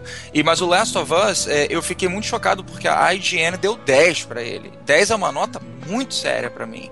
É, e, e, eu Não, fiquei muito curioso. foi mais de 30, 10, né? É, e, e eu, eu, questiono, eu acho que a nota 10, é, filosoficamente falando, eu acho até impossível de, de, de ser alcançada. Eu acho que até um 9.9 chegaria. Mas assim, é, isso me, me, me, trouxe a curiosidade. Então eu fiz uma coisa muito atípica. Eu peguei um jogo no lançamento, no momento que eu não, nem teria tempo para jogar, para ser sincero para vocês. Mas eu tô jogando, eu tô a mais ou menos dois terços do jogo. É, uma coisa, por exemplo, uma, uma parte da imersão que de repente vocês não puderam participar do jeito que eu participei, totalmente sem spoilers, podem ficar tranquilos ouvintes, é que é, o jogo se passa nos Estados Unidos, né? E o, o e é um road uma boa... game, né? É um ah, não, game. E a parte é, inicial é viajando por ele, cidade, né? né? Exatamente, a parte inicial é em Boston e tipo assim, o, o momento que, que o personagem principal tá lá andando na cidade destruída, pô, eu vi placas ali que eu vejo três vezes por semana quebrada na minha frente, uma placa dizendo que a rota tal vai para a direita, que você tá na é, uma rota principal que leva até o aeroporto de Boston chama Massachusetts Pike, que a gente chama de Mass Pike, é a rota 90, ela tá lá, a placa Legal. perfeita, quebrada, assim, o nível de imersão ali foi louco, assim, eu pirei. E assim, é um jogo que tem uma carga emocional muito forte, muito bacana, assim. Eu tô fazendo questão de jogar ele só à noite, com as luzes apagadas ali, que, pô, é, é, é um super, é uma super experiência. E assim, o meu nível de imersão é, nos jogos, que infelizmente é, é, é quanto mais os anos passam, é, eu, eu, me sinto um pouco menos imerso é, nos jogos. A coisa tá ficando um pouco mais superficial para mim. E esse jogo não, ele conseguiu me trazer todo de volta para essa imersão, não só pela situação de Boston, mas é, a, a, a, a a qualidade do, do, do, do que está escrito ali, dos, dos personagens, é, da, da, é, a, carga, a carga emocional é muito forte. Eu fiquei muito feliz com isso. É, e mais uma vez, eu estou em dois terços do jogo, tem muita coisa para eu vivenciar ainda. É Uma coisa que aconteceu no jogo, eu queria até botar em pauta aí para vocês, é, é, me dar a opinião de vocês, que quebrou um pouco a minha a imersão. Aliás, para ser sincero, quebrou muito a minha imersão é, e foi relacionado não à história, foi relacionado ao gameplay. Tá?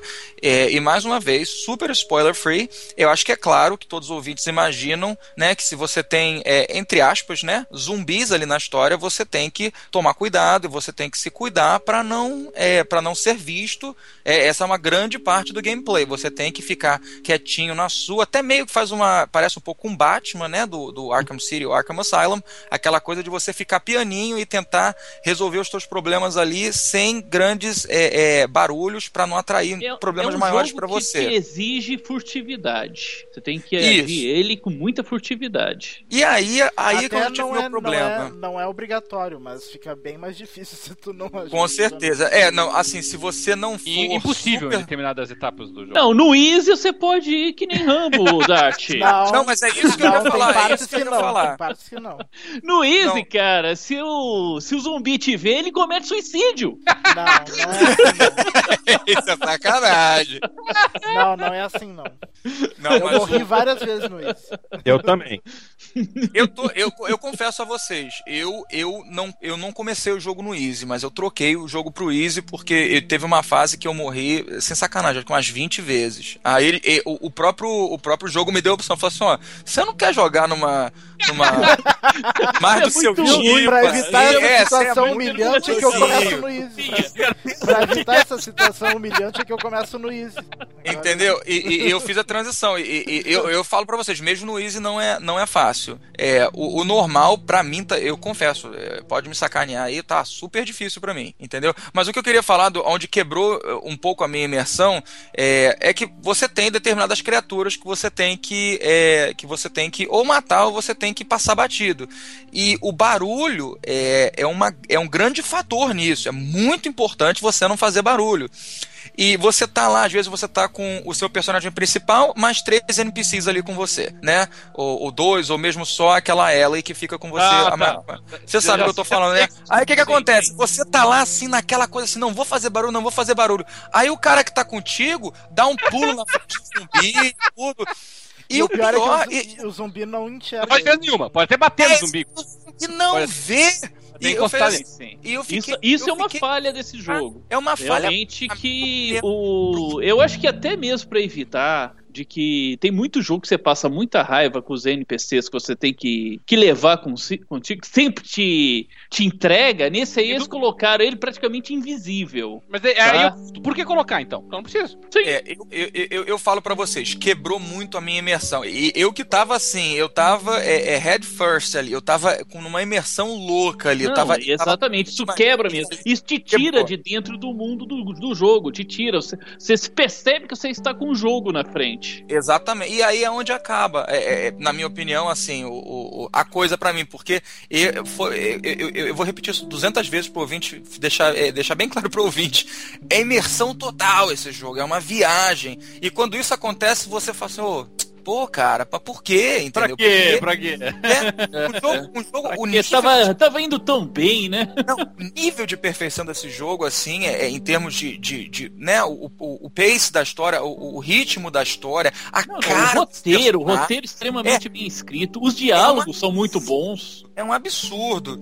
E assim, pra quem não jogou ainda, sem, sem spoiler nenhum, se você quer pegar um naipe desse jogo, é, joga os 10 primeiros, os 10 primeiros minutos dele, você já vai saber o naipe desse jogo. Assim, você fala assim, pô, esse jogo, cara, é legal. E, e essa coisa continua, continua, na minha opinião, continua durante a história inteira. Realmente, essa questão, e aí, e aí logo, logo que, eu- que isso aconteceu comigo, esse problema de imersão, aí eu falei assim, peraí, como é que alguém dá 10 pra um jogo desse? Não é bem assim, entendeu? E, e- mas foi o que me decepcionou. Agora, do mais, cara, jogaço, eu não terminei ainda, é, nem, nem meti o pé ainda na parte online dele, que eu tô muito curioso, que a crítica falou muito bem, eu não sou é, muito ligado em jogar online, mas agora eu tô muito curioso, inclusive com a galera aqui do Jogando Papo, da gente jogar junto, é, mas a parte offline dele, a parte de história, tirando esse problema de imersão, que já aconteceu algumas vezes comigo, é, mas é um jogaço, super recomendado, cara. E, e seríssimo candidato a jogo do ano. Eu não joguei Bioshock Infinite ainda também. É, esse, esse o Last of Us, a gente até tava discutindo, eu e o É, Cadelinho, o outro dia, ele tem esses dois grandes defeitos dele, que é exatamente isso. Primeiro, seu NPC, ele é irrelevante ali pa- para os acontecimentos em tela. E o segundo é o seguinte, é roteirizado os movimentos dos dos inimigos. Você vai, sempre vão fazer o mesmo movimento. Então é aquele jogo, você parou, fica escondido, vê como que ele vai agir e tenta bem que- passar de, de forma furtiva ali. Isso, eu não conheço um jogo que não seja assim, né? Ah, não, não, não, mas é diferente, tá? É... quando a gente fala do, do de roteirizado, o que, que significa isso? Entendeu? Você Sim, tem. Que os, que, os, inimigos sempre se movimentam da mesma Não, mas não é. Mas é que, é que tá. Por exemplo, vamos, vamos, vamos pegar um exemplo. Né, mas vamos pegar um exemplo, vamos pegar alguns exemplos flagrantes, assim, tá? Vamos pegar é, Skyrim, por exemplo. Tá? É, é óbvio que o, o- você tem uma programação em cima da movimentação do personagem. Então o personagem ele se movimenta dentro de uma determinada área pré-determinada pelo jogo. Embora no Skyrim essa área seja surpreendentemente grande, como a gente pode descobrir com alguns mods. É, mas tudo bem, ele se move dentro de uma determinada área. Mas o comportamento e a forma como ele reage dentro dessa área é bastante variado, entendeu? E, o, e, o- e como é quando a gente fala que o, que o Last of Us ele é, ele é roteirizado, o que, que significa? Vamos, vamos supor, ele, ele tem o mesmo problema nesse aspecto do Uncharted, do, do Call of Duty, entre outros, sabe? Você tem, por exemplo, o, o- tem um comportamento diferenciado no sentido assim, ah, se eu arremessar lá um tijolinho, por exemplo, vai fazer um determinado barulho e o zumbi ou o infectado, o nome que você quer dar, vai se deslocar até lá para responder. E você diz, ah, tudo bem, isso aqui não era roteirizado, ele respondeu a uma interatividade do ambiente. Mas vamos pegar, por exemplo, uma situação ali que, como acontece com muita frequência no Call of Duty, como acontece no Uncharted e acontece no Last of Us, tá? Que você tem a. E acontece em Gears of War, por exemplo, né? Que você tem os combates com as hordas, que a gente chama. Que é aquele momento do jogo que você fica parado em uma determinada posição e começa a vir os inimigos, entendeu? Nesse momento é absolutamente roteirizado. Mas, a- mas Sim. a, um- a um nível absurdo. Então, teve uma fase, o pessoal tá falando de morrer muito. Teve uma fase, no- uma hora no jogo ali, que eu morri, acho que umas 3, 4 vezes seguidas na mesma cena. Até você decorar. Até eu decorar qual era o movimento deles. E aí depois eu, eu nem, eu, eu, eu nem olhava pro cara, eu já sabia, ó. eu- A primeira coisa que ele vai fazer, ele vai virar aquela porta, vai, vai dar um passo pra direita. Pá, headshot nele, entendeu? Aí o outro vai pular aquela cerca, vai cair ali, pá, headshot nele, entendeu? E aí ficou fácil. sabe? Porque eu já É. sabia exatamente o que, que ele ia fazer. Sabe? E, aí- Ah, e sim, e- essas partes sim. esse roteirizado, né, presente, e acontece o tempo todo, não é assim, tipo, ah, é uma hora ou outra. Não, é uma vez a cada duas fases do jogo tem uma cena dessa, entendeu? Então, então ele fica extremamente roteirizado nesse aspecto. E, e tão roteirizado que daí gera esse problema que o Celso falou, né? Que daí ele é. É. tão roteirizado que ele não consegue reagir, por exemplo, até colisões. Você tá com a tua personagem ali do lado, a personagem bate contra o. bate no, no, no- no zumbi ou no infectado, por quarto nome, e, e nada. sabe, compensação, se você bate numa garrafa e derruba ela, brrr, sabe, Nossa Senhora. Então, então é, isso realmente quebra a imersão e curiosamente é uma coisa que a gente pode fazer uma comparação direta com o concorrente do Last of Us, que é o Infinite. O Infinite você também tem uma parceira e isso não acontece no Infinite, tá? Você não Ah, tem é. uma, uma situação de jogo que Ela você tá não- com a tua parceira e o e, e- e o inimigo e ela é uma- um ser invisível. Não, ela tá o tempo todo interagindo, ela combate, ela enfrenta, às vezes até ela dá início ao combate, dependendo do caso.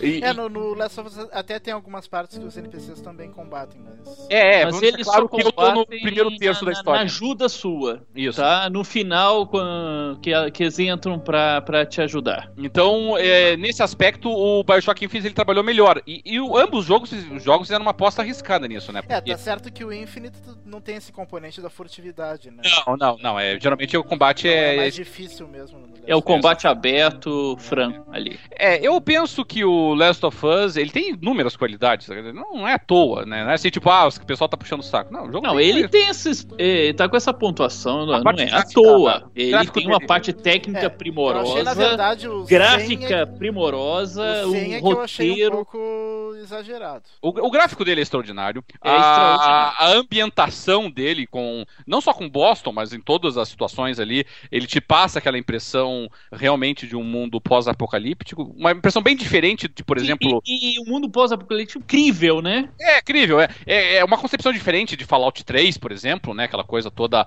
é, estéreo, né? Pelo contrário, é um mundo bem verdejante sobre certos aspectos. Aí ele lembra, até, eu até fiz essa comparação no, quando a gente conversou esses dias atrás, né? Com o, o Enslaved. O Enslaved é mais, é mais brilhante, é mais colorido, mas é, a concepção é parecida. Embora não vamos nem comparar o nível de qualidade dos jogos. E o, o- os diálogos são muito bons. A dublagem talvez seja a melhor dessa geração, talvez uma das Sim. melhores, aí sim que eu já vi na vida, entendeu? É, e realmente muito. a dublagem ali, você vê que as, as pessoas. E a gente tá falando aqui da dublagem em inglês, tá? É, eu não, inglês. não tive coragem de jogar ele em português pra falar É, nada. eu, eu, eu, Tá? eu comecei a jogar. A, a primeira vez eu joguei em inglês e a segunda vez eu tô começando a jogar em português. Mas Ah. uma coisa que me incomodou na dublagem portuguesa dublagem tá bem feita. Inclusive, dá pra, dá pra reconhecer até alguns dubladores que são profissionais mesmo. Que... É, o, é o seguinte, na dublagem em inglês, mas, mas você o, o que eu acho ruim é tem partes que fica baixo som. É, é a questão de mixagem, né? É. Mas aí na, do, na, no que eu Não, quero é, falar é... é na dublagem inglesa, você vê que a pessoa que está por trás, ele realmente está interpretando, ele não está simplesmente lendo uma frase perante uma tela onde que está passando o jogo, quanto muito, tá? Então ele, você vê que ele está interpretando, você vê que ali ele consegue passar o sentimento pela voz. E, no, e geralmente as dublagens, quando é feita para outras línguas, o máximo que a pessoa faz é, é ler o texto. Não, essa... mal, mal sabe o que está acontecendo ali não, na hora. É, em português está bem boa, tá, tá boa a dublagem. Eu só não gostei dessa mixagem aí, que uh, ele, ele, tem horas que o som fica mais baixo da voz, tu quase não ouve. E não é assim, porque no inglês é assim, acontece isso fica mais baixo quando tu tá. Quando tu, tu, se distancia um pouco do personagem que tá falando. E é como se isso acontecesse, mas tu tá do lado do personagem. Sim, Varia sim. muito. É, ela ficou muito, muito bem feita mesmo, eu gostei bastante. Então ele tem várias qualidades. O, o que me incomodou nele, basicamente, além dessas questões aí que já foram destacadas, né? É assim, ele é o concorrente a jogo do ano. Ele é concorrente a um dos melhores jogos desse ano. É, eu até. Eu até arrisco. Ou Bioshock ou, é, ou vai... GTA V.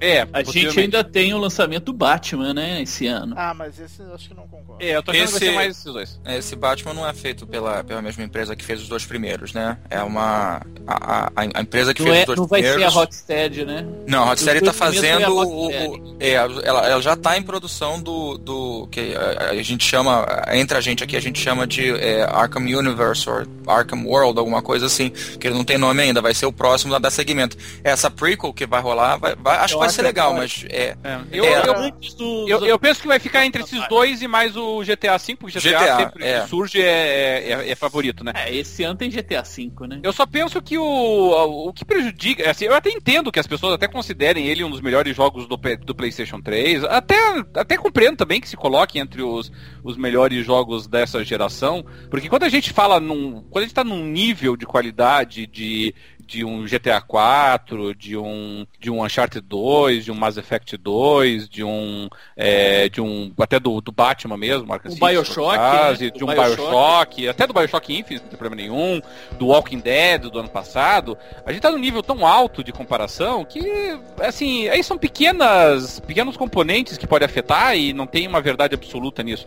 Eu, é, gente... eu gostei muito mais uh, o, a parte que eu gostei mais do Bioshock Infinite é justamente na história. Que eu acho uma história muito mais original, mais interessante. Não, não, a, a história do Last of Us, é. ela não é original. Não a é gente já original, viu essa história. Ela é muito bem contada. Em é... pelo menos meia dúzia de filmes. Sim. E jogos também. Ela é muito bem contada tá? e muito bem amarrada. Mas aí é o seguinte, é extremamente bem contada, é Sim, extremamente é. bem conduzida. Ali você vê, é uma sucessão Sim. de clichês. É, tá. A, é, a do Bioshock, além de ser bem conduzida e bem contada, jogos, é... mas é extremamente original. bem encaixado. Ali você vê que consegue encaixar na trama é. esse, esses clichês. Sim, é, é, é, é, por isso que eu gosto mais do. do eu, eu acho perfeitamente porque, compreensível. Porque além de ser bem. Além de ser bem contada, bem encaixada, ela, ela é original, né? Então eu, acho bem compreensível que a pessoa coloque, entendeu? Uh, mas para eu não ficar em cima do muro, embora eu ainda esteja aí um terço, acho, da história ainda, então tem muita coisa pra, pra pela frente. Mas, assim, pessoalmente, para mim, é, da, da, do meu gosto pessoal, né? Ainda que a gente tenha que avaliar, como a gente fez com Titanfall, tenha que avaliar o jogo pelas, pelas características dele, o que me prejudica, a, na minha visão, o, o, o Last of Us, é que, para mim, realmente ele é um jogo de furtividade. Tá? O, o, o Xandão aí falou, ah, tem, tem, tem mais furtividade e tal. Na verdade, ele é um jogo de furtividade. Tá? Ele, ele é um jogo que é, é, muito mais fácil você comparar o Bioshock, por exemplo, até com jogos de tiro, como por exemplo o, o, todos eles jogos de tiro, é claro. Mas é mais fácil você comparar o Bioshock com Call of Duty, é mais fácil você comparar Bioshock com Battlefield, é mais fácil você comparar Bioshock com até Dead Space do que do que você comparar o Last of Us com qualquer um desses. O Last of Us, ele Sim, compara. sim. O Last of Us, É, ele, ele- compara com quem? Ele compara com Metal Gear, ele Com compara Splinter Cell. com Splinter Cell, ele compara com esses jogos, entendeu? Que são jogos de tiro também, a categoria é essa. Deveria comparar com Resident Evil, né? Deveria, em tese, né? Mas não. Deveria, Não, não. né? Resident Evil nessa geração é incomparável. Então, e, e- e esse O tipo Dead de. Space, talvez, né? É, o Dead Space eu ainda acho o Bioshock uma, uma comparação melhor, sabe? Porque o Dead Space não tem tanta frutividade, né? É pancadeirinha. É, não, mas, mas Não, o Dead Space survival, é né? survival, É, Só o mas survival. survival de peito aberto. É, de peito aberto, não é de, de você ficar se esgueirando, nem nada disso. Tá? Então, e, e esse estilo de jogo, daí, como eu disse, aí é muito pessoal a avaliação. Tá? Não é um jogo que me agrade. Eu acho, eu acho ele, ele cansativo, ele se torna meio tedioso às vezes, sabe? Porque não é que eu não tenha paciência, eu jogo, eu, eu curto jogos de estratégia que exigem uma paciência elevada à décima potência aí, né, com relação a, ao jogo. Mas é, é aquele troço assim que ele é cansativo, você dá assim, sabe, dois, três passos e para de novo, eu ver se tem mais alguém perto. Aí você dá dois, três passos e para de novo, eu ver se é aqui, entendeu? E, e é um jogo difícil também, porque ele é impiedoso, né? Você comete um ou outro errinho, você morre, não tem. Você morre várias vezes. Eu tô jogando no nível normal ele. E eu já perdi a quantidade, de- a conta da quantidade de vezes que eu morri no, no jogo. Muitas, muitas, e muitas vezes. Então ele é, ele é um pouquinho cansativo, na minha opinião, por conta disso, né? E aí você junta isso ao fato de que ele tem muita cena roteirizada. Então aí eu, eu tenho que jogar a mesmíssima cena, fazendo a mesmíssima coisa tudo de novo, entendeu? Só porque de repente numa cena lá eu demorei um segundo Olha que trazer que eu o. jogo no Easy. Pois é. É, porque é isso mesmo. Demorou um segundo pra trazer o para trazer o, o teu a tua mira pro lugar certo, você morre. Dependendo da cena, é, a diferença é questão de um, dois segundos que você não, não trouxe troço no momento certo. E aí você faz tudo de novo porque naquele momento específico você acabou cometendo é, esse erro. Eu, eu acho isso meio cansativo. É uma coisa que o Infinite não tem. E não é pelo grau de dificuldade, é pelo fato de que ele é mais dinâmico, ele é mais ágil, ele é mais e- ele é, ele é menos cansativo, né, nessas repetições que o que o que o Last of Us tem.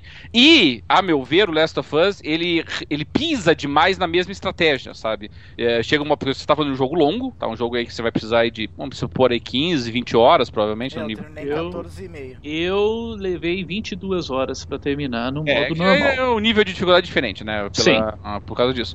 Então você vai precisar aí de umas 15, 20 horas e não vamos nos enganar, você vai ter que repetir a estratégia e você vai, ter- vai se de- deparar com cenas que são repaginações da mesma situação que ele já te apresentou antes, entendeu? Ah, numa situação lá você está enfrentando uma horda de inimigos e tem que tentar eliminá-los o mais rápido possível. Numa outra você vai ter que se esgueirar e passar por todo mundo, porque se você for identificado vai ter uma horda em cima de você, você vai morrer de qualquer jeito.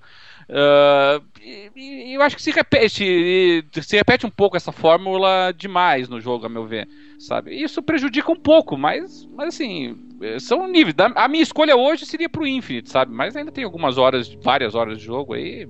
Tem esse componente pessoal influenciando, né, que prejudica. Mas vamos pensar assim, jogo de tiro com furtividade é o melhor, arrisco dizer até que pode ser o melhor da história, dentro dessa subcategoria. Sim, e com certeza é- tá entre primeiro ou segundo melhor jogo do, do PlayStation 3. É, é, é. ainda, eu ainda eu ainda acho que talvez eu prefira o Uncharted 2, mas tá, uh, os dois estão empatados quase. É, é que dos assim, né? É, é que assim, depende, né? Você vai ter gente assim que vai gostar do, do Metal Gear, apesar de tudo, vai ter gente que vai vai apontar. Eu, eu, eu apontaria facilmente o Little Big Planet acima Ah, do. eu? Nossa. Muito chato. Eu- acho ele mais revolucionário, sabe, do que o outro. E vai ter os fãs lá do, do, do Heavy Rain. Se bem que eu acho que quem gostou de Heavy Rain, Heavy Rain, apesar eu gostei muito. Ah, mas apesar do Heavy Rain ter um estilo diferente, mas eu acho que quem gosta do Heavy Rain vai gostar de Last of Us também. Pela, pela história, pela, pela, pelos diálogos, pela maturidade do enredo, né? Eu acho que. Pela qualidade É, eu- é, eu técnica dos do, do, do jogo. É, tá? eu acho que acaba agradando. Eu acho que as, as expressões faciais, eu, assim, tô puxando aqui pra memória, eu não conheço nenhum jogo que tenha tido umas expressões fa- faciais tão realistas que nem teve esse É, jogo. teve o L.A. Noir, mas... O L.A. Noir. Não, ele, ele é inovar, expressões cara, é aquele negócio, aquelas expressões faciais, mas o cara é completamente irreal. Ele, É. no momento, ele é agradável, no segundo momento, ele tá xingando. É. Eu, acho que. o- é, Deve ser o pior é, entrevistador, né? Do, da polícia, porque. Oi, bom dia, como vai? Você matou aquele! o, eu, acho que o maior elogio que eu posso fazer ao Last of Us é que, apesar de ser um jogo de furtividade, que são jogos que via de regra me cansam, é, eu, eu tenho gostado dele, sabe? Então, o fato de me agradar dentro de um gênero que eu via de regra não, não curto muito, né? Bom, só pra ter uma ideia, eu não terminei o Metal Gear, é, o Rise of the Patriots, entendeu? É, tô bem no, cheguei até bem no final dele, mas não, não cheguei a terminar. Guns of the Patriots, desculpa. É, Guns of the Patriots. É, o, o Splinter Cell, Splinter Cell Conviction eu comprei e não comecei a jogá-lo, entendeu? Então eu não.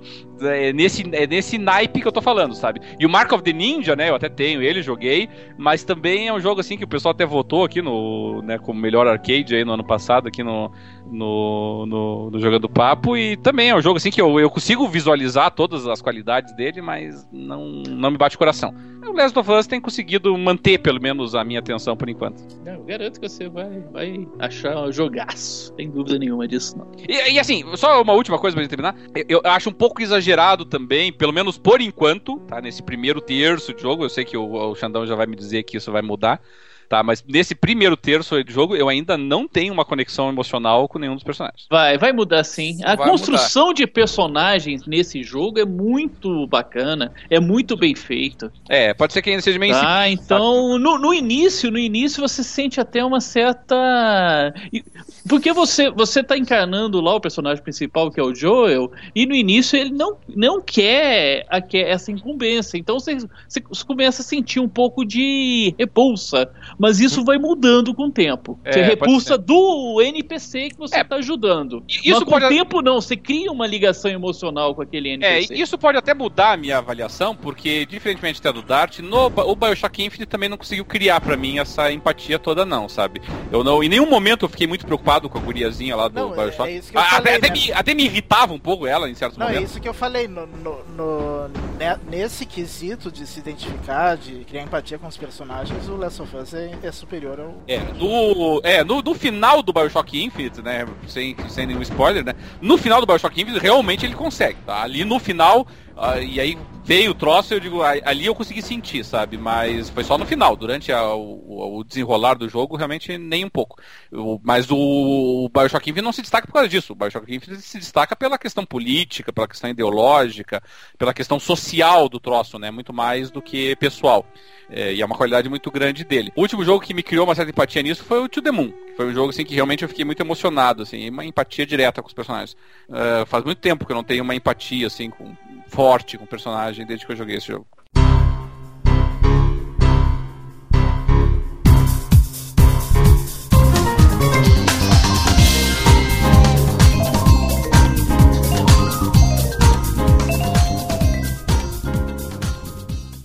Seguindo em frente agora, esse aqui é um assunto de interesse de muita gente que tem curiosidade de saber o que que levou uh, ao a esse Kickstarter dar tão certo e depois tanta gente reclamou tanto as críticas foram enormes e muita gente que participou do Kickstarter sequer recebeu o produto. Obviamente estamos falando do Uia, o console é, com hardware baseado no, em, em hardware de telefones celulares para rodar é, jogos mais simples, jogos mais indie, é, jogos em emulação. E muita gente gostaria de saber do que, que se trata, afinal, isso. Até eu mesmo tenho muito interesse em saber, mas obviamente está complicado conseguir um. Para nossa sorte, tem alguém aqui na sala que já está com o console. Não é mesmo, seu Celso?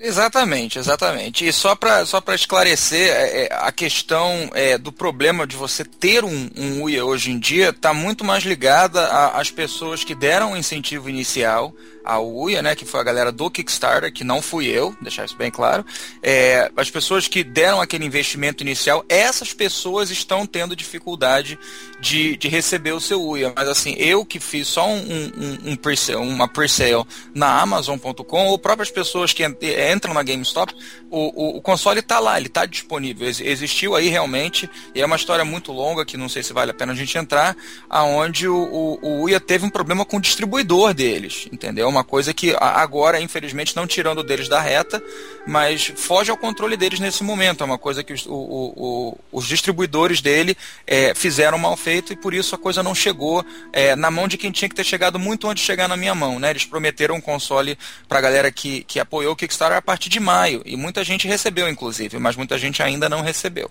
Ah, mas essa é uma questão à parte. Mas o console está disponível agora na própria GameStop, no Amazon está disponível também. É, ele custa 100 dólares, é um preço é, comparado aos consoles atuais. Você tem aí um PlayStation 3 e um Xbox 360 a pelo menos 200, 250, né, aqueles mais simplesinhos. É, então é um console bem, bem barato mesmo. É, eu recebi ele aqui em casa e assim, é, é, como a gente conversou até antes de entrar no ar, eu queria deixar para os ouvintes agora uma impressão inicial. Isso aqui, essa review que eu estou querendo passar para vocês é, tá, é um ongoing process. Ela não terminou ainda. Tem muita coisa que eu quero estar tá entrando em contato com, com, com é, é, é, as propostas do UIA que eu não entrei ainda, né? Mas antes de tudo, eu queria destacar o quanto é, eu senti é, alegria nesse projeto. Assim, é uma coisa meio filosófica que eu vou passar para vocês, mas desde a caixa, desde quando você, é, você analisa é, é os quatro cantos da caixa, o que está escrito ali, eles estão é, cheios de sonhos, alegrias e sátiras. Assim, eles, eles tiram barato deles mesmos, eles tiram barato da indústria. Né? Quando, quando eu conectei o meu videogame pela primeira vez e você tem um, um update que você é, day one que você faz, que não é tão ruim quanto do Wii U, na verdade, né? E você é opcional, você pode até não fazer se você não quiser quiser, mas é, durante o, o, carregamento desse, desse update, existem frases embaixo é, extremamente técnicas, né? Falando assim, nós estamos fazendo o update desse drive tal agora, e, e, coisas assim que fogem muito à nossa realidade é, relativamente leiga em, em, em, aspectos muito técnicos do videogame.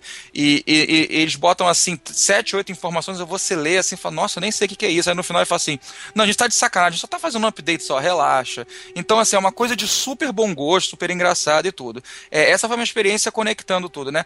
É, a outra coisa bacana que eu achei foi, é, é não sei se a, os ouvintes ou vocês já tiveram a oportunidade de ver o videogame, ele é muito pequenininho, né? Ele, ele é metade do, do, do, tamanho do próprio controle. Ele é bem pequenininho mesmo e o controle é basicamente do tamanho do controle de Xbox 360. Não é tão gostoso de segurar, de, de manejar quanto um, um, um controle do Xbox 360, mas é um, um é, é um controlezinho razoável. Não é, minha, minha nota para ele seria 7, né? Onde o Xbox estaria em 9, 9,5 do PlayStation estaria em 8, 8,5. A nota do, desse controle seria 7.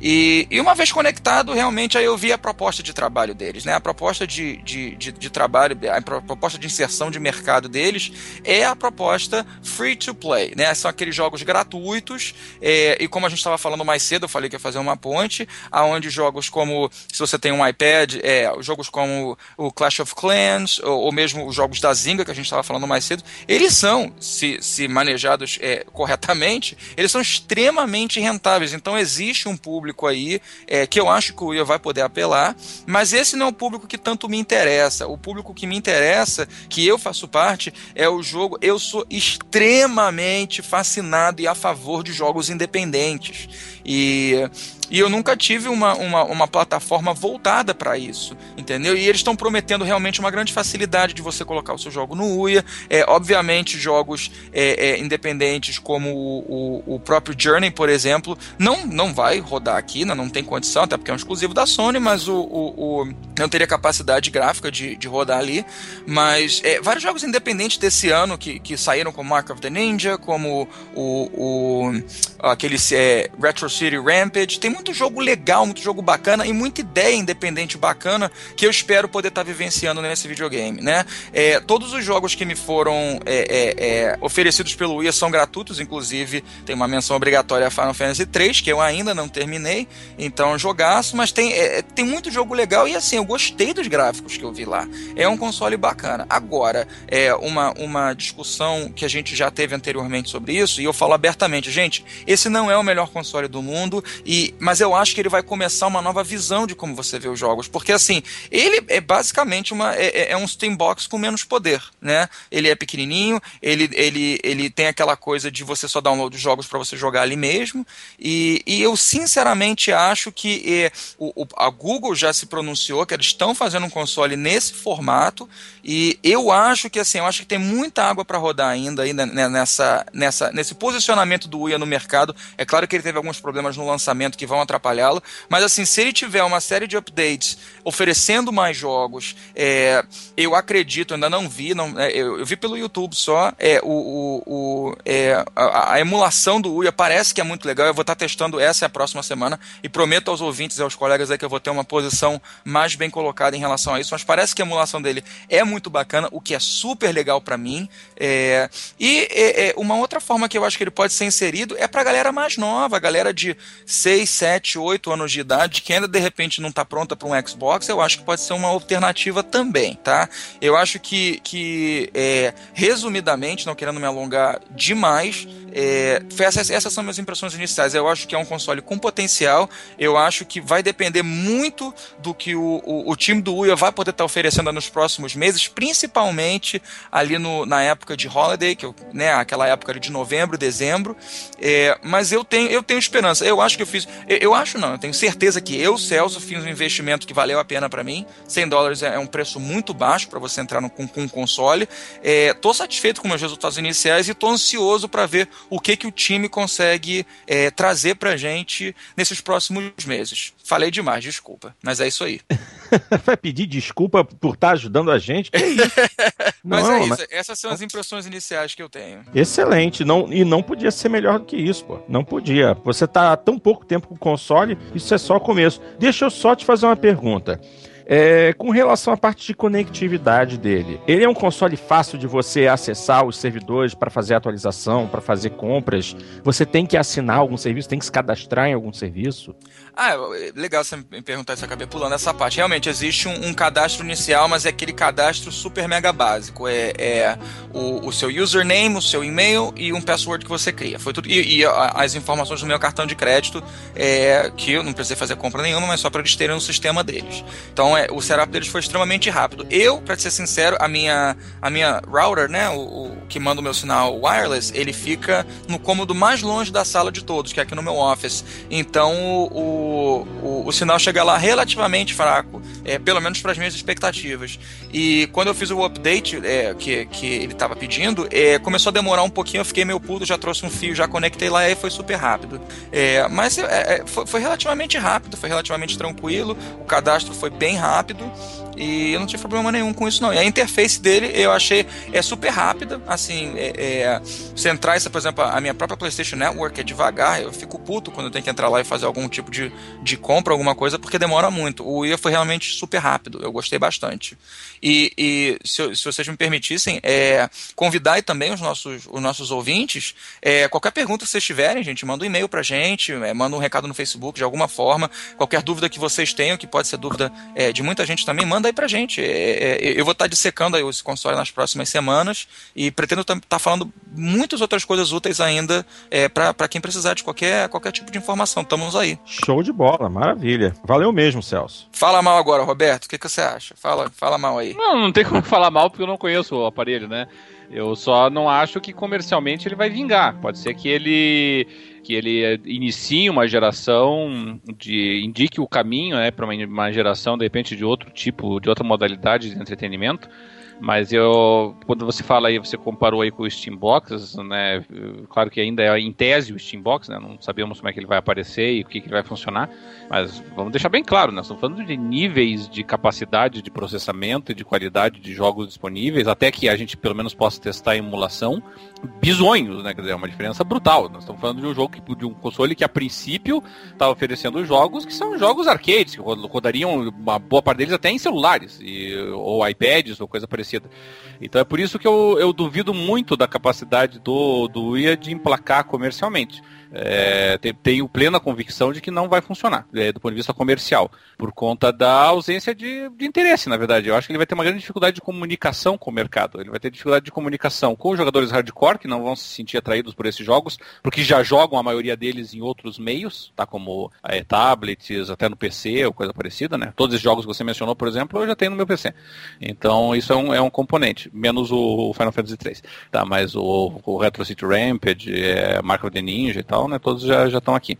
E, é, e, e, a 2, e eu acho que para o público casual, eu até entendo, eu acho que de repente para esse pessoal seria interessante. Mas não é uma empresa que tenha entrada suficiente para combater o efeito que um 3DS, que um PS Vita, que um até o Wii, por exemplo, possui com a molecada dessa faixa etária. Entendeu? Então a diferença de preço aí que você mencionou é interessante, é claro, mas nós já vimos isso parecido, não, claro, mal comparando, né? Mas nós tivemos um console aqui no Brasil que, é, que tinha uma proposta muito menos ousada, mas apostando nessa diferença de preço, que era o Zibo, e deu com os burros na água.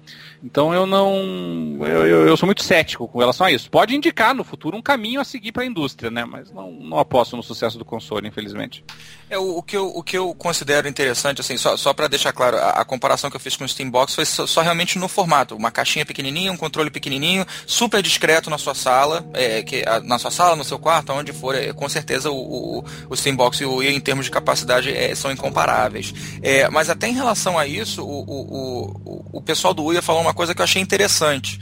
É, foi é, entre os meus amigos ficou metade e metade. Alguma galera achou legal, metade achou, achou legal, metade achou meio, meio, meio escroto. Que é o seguinte: o Uia estava considerando a proposta de lançar um console por ano, entendeu? Com essa, com essa proposta de preço é, é, baixa, mas sempre fazendo um upgrade, fazendo uma coisa melhor, mais bacana. Eu achei isso super legal, entendeu? E assim, um, uma, uma coisa bacana que o Uia me traz é, por exemplo, eu, é, já, já mencionei em capítulos anteriores que, infelizmente, pelo meu ritmo de vida ser muito acelerado, é, eu, o, o, lugar que eu mais jogo videogame hoje em dia é no meu iPad. Infelizmente, não é um lugar que eu gostaria mais de jogar, mas é o lugar que eu mais jogo.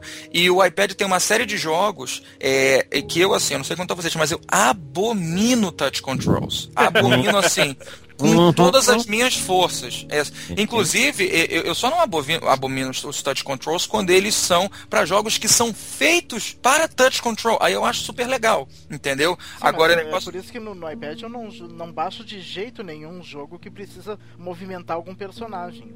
É, um absurdo, assim, um aquele, carro, vir, não... aquele virtual joystick, não sei o que. É... Aliás, inclusive eu joguei um jogo de carro, não lembro o nome agora, mas. Pra é... mim, tablet e celular é para jogar jogos touch exclusivamente touch. Não... Exatamente. E, e, mas infelizmente. Fruit, mim, é, é, mas pra Fruit minha realidade. Pra minha realidade. Tower Defense também casa bem. É, um Tower Defense cai card, bem. Card Games, né? Card Games vai bem. Tem muita coisa bacana, entendeu? Tem muita coisa bacana que dá para jogar. É jogos de estratégia, jogos de RPG, mas não, não RPG padrão Final Fantasy. Eu digo outros tipos de jogo onde o touch control funciona muito bem, entendeu? Agora o Wii me traz uma oportunidade. Existe uma série de jogos no, do iOS, por exemplo, que eu adoraria jogar jogar, mas eu nunca vou jogar no meu iPad. Entendeu? E são jogos independentes, são jogos pequenos, são jogos que podem fazer essa transição para o Uia tranquilamente. Eu adoraria jogar esses jogos no conforto do, do, tipo assim, do meu quarto antes de dormir. Eu vou lá, ligo o meu Uia, jogo ali, minha esposa já está dormindo, eu estou na televisão ali.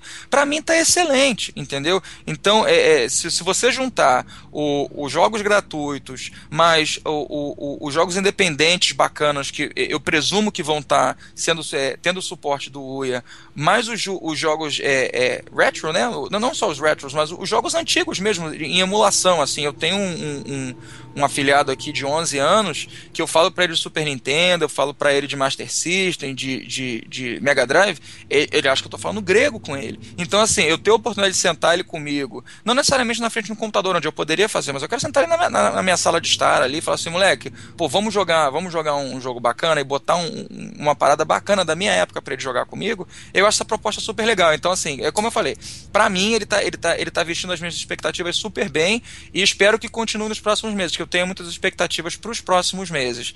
Mas eu, eu, tenho certeza que ele não vai ser um boom, ele, não vai ser uma explosão é, é, positiva de, de, de, vendas, porque ele tem uma proposta muito simples. Mas assim, a gente tem que lembrar que isso aí é um grupo de, de, de, de gente nova, gente que, que tem talvez o que está faltando muito a Microsoft hoje em dia, aqueles que a gente estava falando mais cedo, eles têm aquela paixão pelos jogos. Né? Você sente isso, você sente isso quando você abre a caixa, você sente isso em, em cada. E, e, e talvez eu esteja sendo muito romântico aqui no que eu estou falando falando, mas eu consigo sentir paixão ali no projeto. A cada lado da caixa que eu olho, quando eu olho o sistema, tá tudo muito tão bem integradinho, tão bacana, entendeu? Eu acho que, que, que, que isso ainda vai dar o que falar. Eu acho que eu acho bacana a proposta deles lançarem de repente um outro console no ano que vem, na época de holiday, de repente 150 dólares mais poderoso, com mais capacidade gráfica, com controle mais bacana. É, e, mas, é, a, a, paralelo a isso, eu acho que assim, eu acho que a, a, Google vai, vai provavelmente tirar eles do mercado, infelizmente eu tenho que falar. Se a Google realmente quiser fazer um, um, um console nesse sentido, eu acho que o infelizmente vai, vai, vai ficar de lado, ele não vai conseguir aguentar é, a competição. E assim, é, vou dar minha previsão louca aí, gente. É, a Apple tá aí, né? A Apple tá aí. É, eu tenho pelo menos uns 300 jogos comprados no meu iOS, né? Entre o meu iPhone e o meu iPad. E assim, o que que impede a Apple de falar assim? Quer saber? Eu acho que tem dinheiro nesse mercado aí também. Que, que, será que eu faço um negócio desse? E, e aí a competição fica mais interessante ainda, entendeu? É, o, o, o, o que a Microsoft estava tentando fazer é, e, e, acabou desistindo por pressão de todo mundo era realmente ver, ver a indústria num novo formato. E por má comunicação acho que ela não conseguiu, mas eu acho que existe um novo formato aí.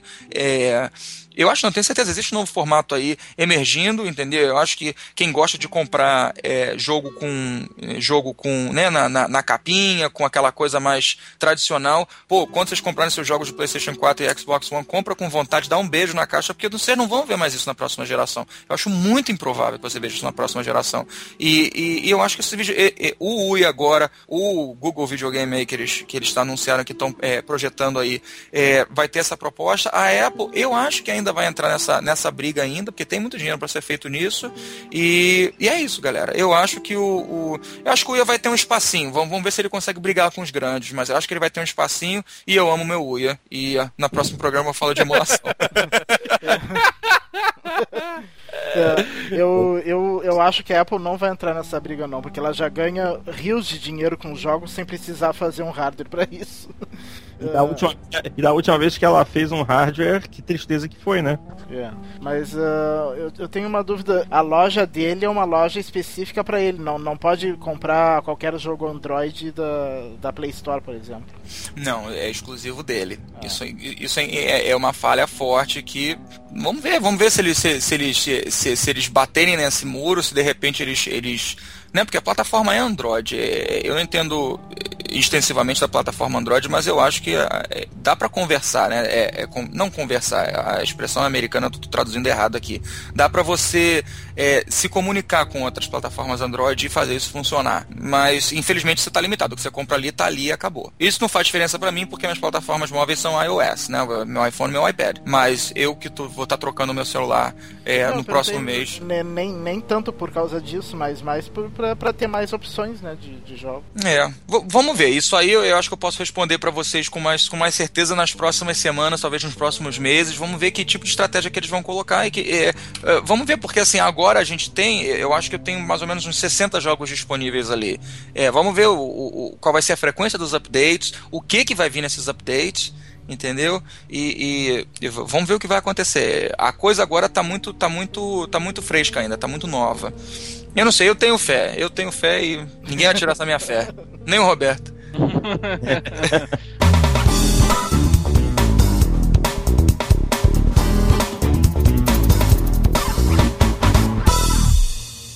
Então, agora, minha gente, depois de tanta discussão interessante, estamos chegando ao final do programa, mas claro, temos que fazer a leitura do e-mail. Poxa, gente, só mandaram um. Só mandaram um nosso endereço eletrônico, jogandopapo, arroba jogandopapo.com.br. Galera, participem, mandem suas sugestões de pauta, discutam a respeito daquilo que a gente trouxe para vocês, deem suas opiniões. E a mensagem que a gente recebeu é de um amigo já nosso aqui da casa, nosso conhecido, o Teófilo de Camargo que escreve assim: Olá, amigos. Depois da apresentação das empresas na E3, parece que algumas funcionalidades foram alteradas, como a novela dos jogos usados. Estou animado para a nova geração, só não sei se será a última. Talvez o nome do console deveria ser Xbox Last. Será que é para tanto? Não sei não, mas tudo bem. Aproveitando a onda de protestos, o Brasil tem a fama de ter os aparelhos mais caros do mundo por causa dos impostos. O iPhone mais caro do mundo, iPad mini, Xbox One, carros, etc Vamos sair e pedir o Bolsa Console ou o Bolsa Gamer para nos ajudar e conseguir comprar sem tanto roubo. Pô, acho que eu vou fazer um cartaz e vou pro meio das passetas aqui no Rio assim. Essa é o Bolsa Console. Eu. Teve uma notícia, eu não cheguei a confirmar a veracidade, mas teve uma notícia de que o Xbox One no Brasil seria o mais caro do mundo, né? Sim. Ele é. é. Não, não, isso está é. confirmado. Ele é o mais caro do mundo. É, beleza, hein? E é. não duvidem, assim, não saiu do PS4, mas não duvidem que vai ser a mesmíssima ah, coisa. É, é, a mesma coisa, né? E falando em roubo, vocês viram a licitação para comprar 40 PlayStation 3 com TV no break, dois controles em um jogo? Quem é que não viu isso, hein? Esse, esse maravilhoso absurdo que é o nosso país. Que coisa maravilhosa. Vamos pra rua, vamos pra rua. No break é importante. Vai que, vai que, vai que cessa aí, né? O meio do, do jogo é essencial pra segurança nacional ainda. Não dá, né? Tem que ter um no-break, pelo menos. É.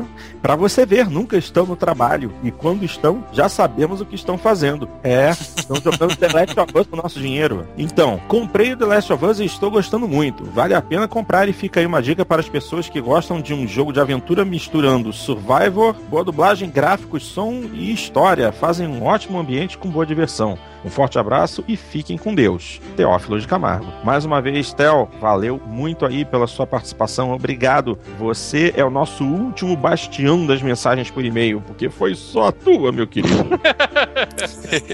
é engraçado porque teve bastante comentários na página, é. mas ainda assim. É que, na, na, verdade, muitos de nós fomos pegos de calça curta, né? Depois que a, que a Microsoft deu 180 graus ali, mudou a postura dela, né? Então tá todo mundo agora com um ponto de interrogação, acho que em mente aí com relação a, a como que isso vai ser apresentado depois, né? E o Last of Us é uma ótima dica mesmo. Eu acho que é um daqueles jogos que quem tem o PlayStation 3 hum, é imperdoável você não comprar um jogo como esse disponível exclusivamente para console. Não, o Porto, Porto, acho que a gente tem que aprender um pouco com a Sony. Na verdade, não teve só um e-mail aqui, teve muitos e-mails e não deu tempo de ler todos, a gente teve que selecionar só um. é, isso aí. então, vamos Bom. fazer como a Sony, não como a Microsoft. É. De qualquer maneira, a gente aproveita e manda um abraço também para a galera que mandou né, os seus comentários através da página do Jogando Papo. O Rafael Kerr, o Thierry Parmigiani, o Buco, o Raoni Franco e o Silvio Caetano. Galera, valeu muito aí pela participação de vocês. Agradecemos mesmo aos seus comentários. Aí também de um, de um leitor lá no Facebook, o Charles Souza, que comentou sobre o Uia, dizendo que se, se esse consolezinho esse é um salizinho. tiver o jogo Star Fox, Mario, Banjo, etc, eu compro. Aí, ó, pode ser que tenha, não, não duvido. Então, ah, pode emular. Pode. Ó, eu? Então, vamos, vamos ficar de olho. Já que, tá. já que o Celso vai, vai passar as próximas semanas destrinchando algumas funções extras, dentre elas a questão da emulação, pode ser que esse console venha a te interessar, meu querido. Aí, Vai poder ele não é consolezinho não, hein? É consolezão. É, não, é o tamanho, ele, ele tá falando tamanho. Não, na verdade ele falou consolezinho, sem o... É. Não, mas aproveitem aí os ouvintes, é, é, durante essas próximas duas semanas, mandem as suas perguntas aí, obviamente eu não vou conseguir cobrir tudo, é, é, mandem suas perguntas aí que eu vou, vou tentar ao máximo tá podendo fazer essa ponte, é a, é a promessa que eu fiz aí pro Jogando Papo, tá podendo fazer essa ponte, então qualquer pergunta relacionada ao sistema aí, ou qualquer coisa em geral que vocês queiram saber também, que eu possa ajudar vocês daqui, por favor, mandem as perguntas, eu vou fazer o meu melhor para poder estar tá, tá servindo aí, ajudando essa comunidade, por favor. Show de bola. E assim, minha gente, encerramos mais uma edição do Jogando Papo. Agradecemos muito a audiência de vocês, as participações. Por favor, mais uma vez, eu já estou quase ajoelhando, implorando, mandem e-mails, mandem e-mails escrevam lá no nosso tópico no PXB, sempre lembrando pxb.net.br é a maior comunidade brasileira de Xbox. Estamos por lá ou também deixando seu recado através do Facebook. Escrevam para o Jogando Papo, arroba jogandopapo.com.br, participem e engrandeçam as nossas discussões. Mais uma vez agradecemos muito a todos e esperamos vocês no Jogando Papo número 22. Um grande abraço e até a próxima!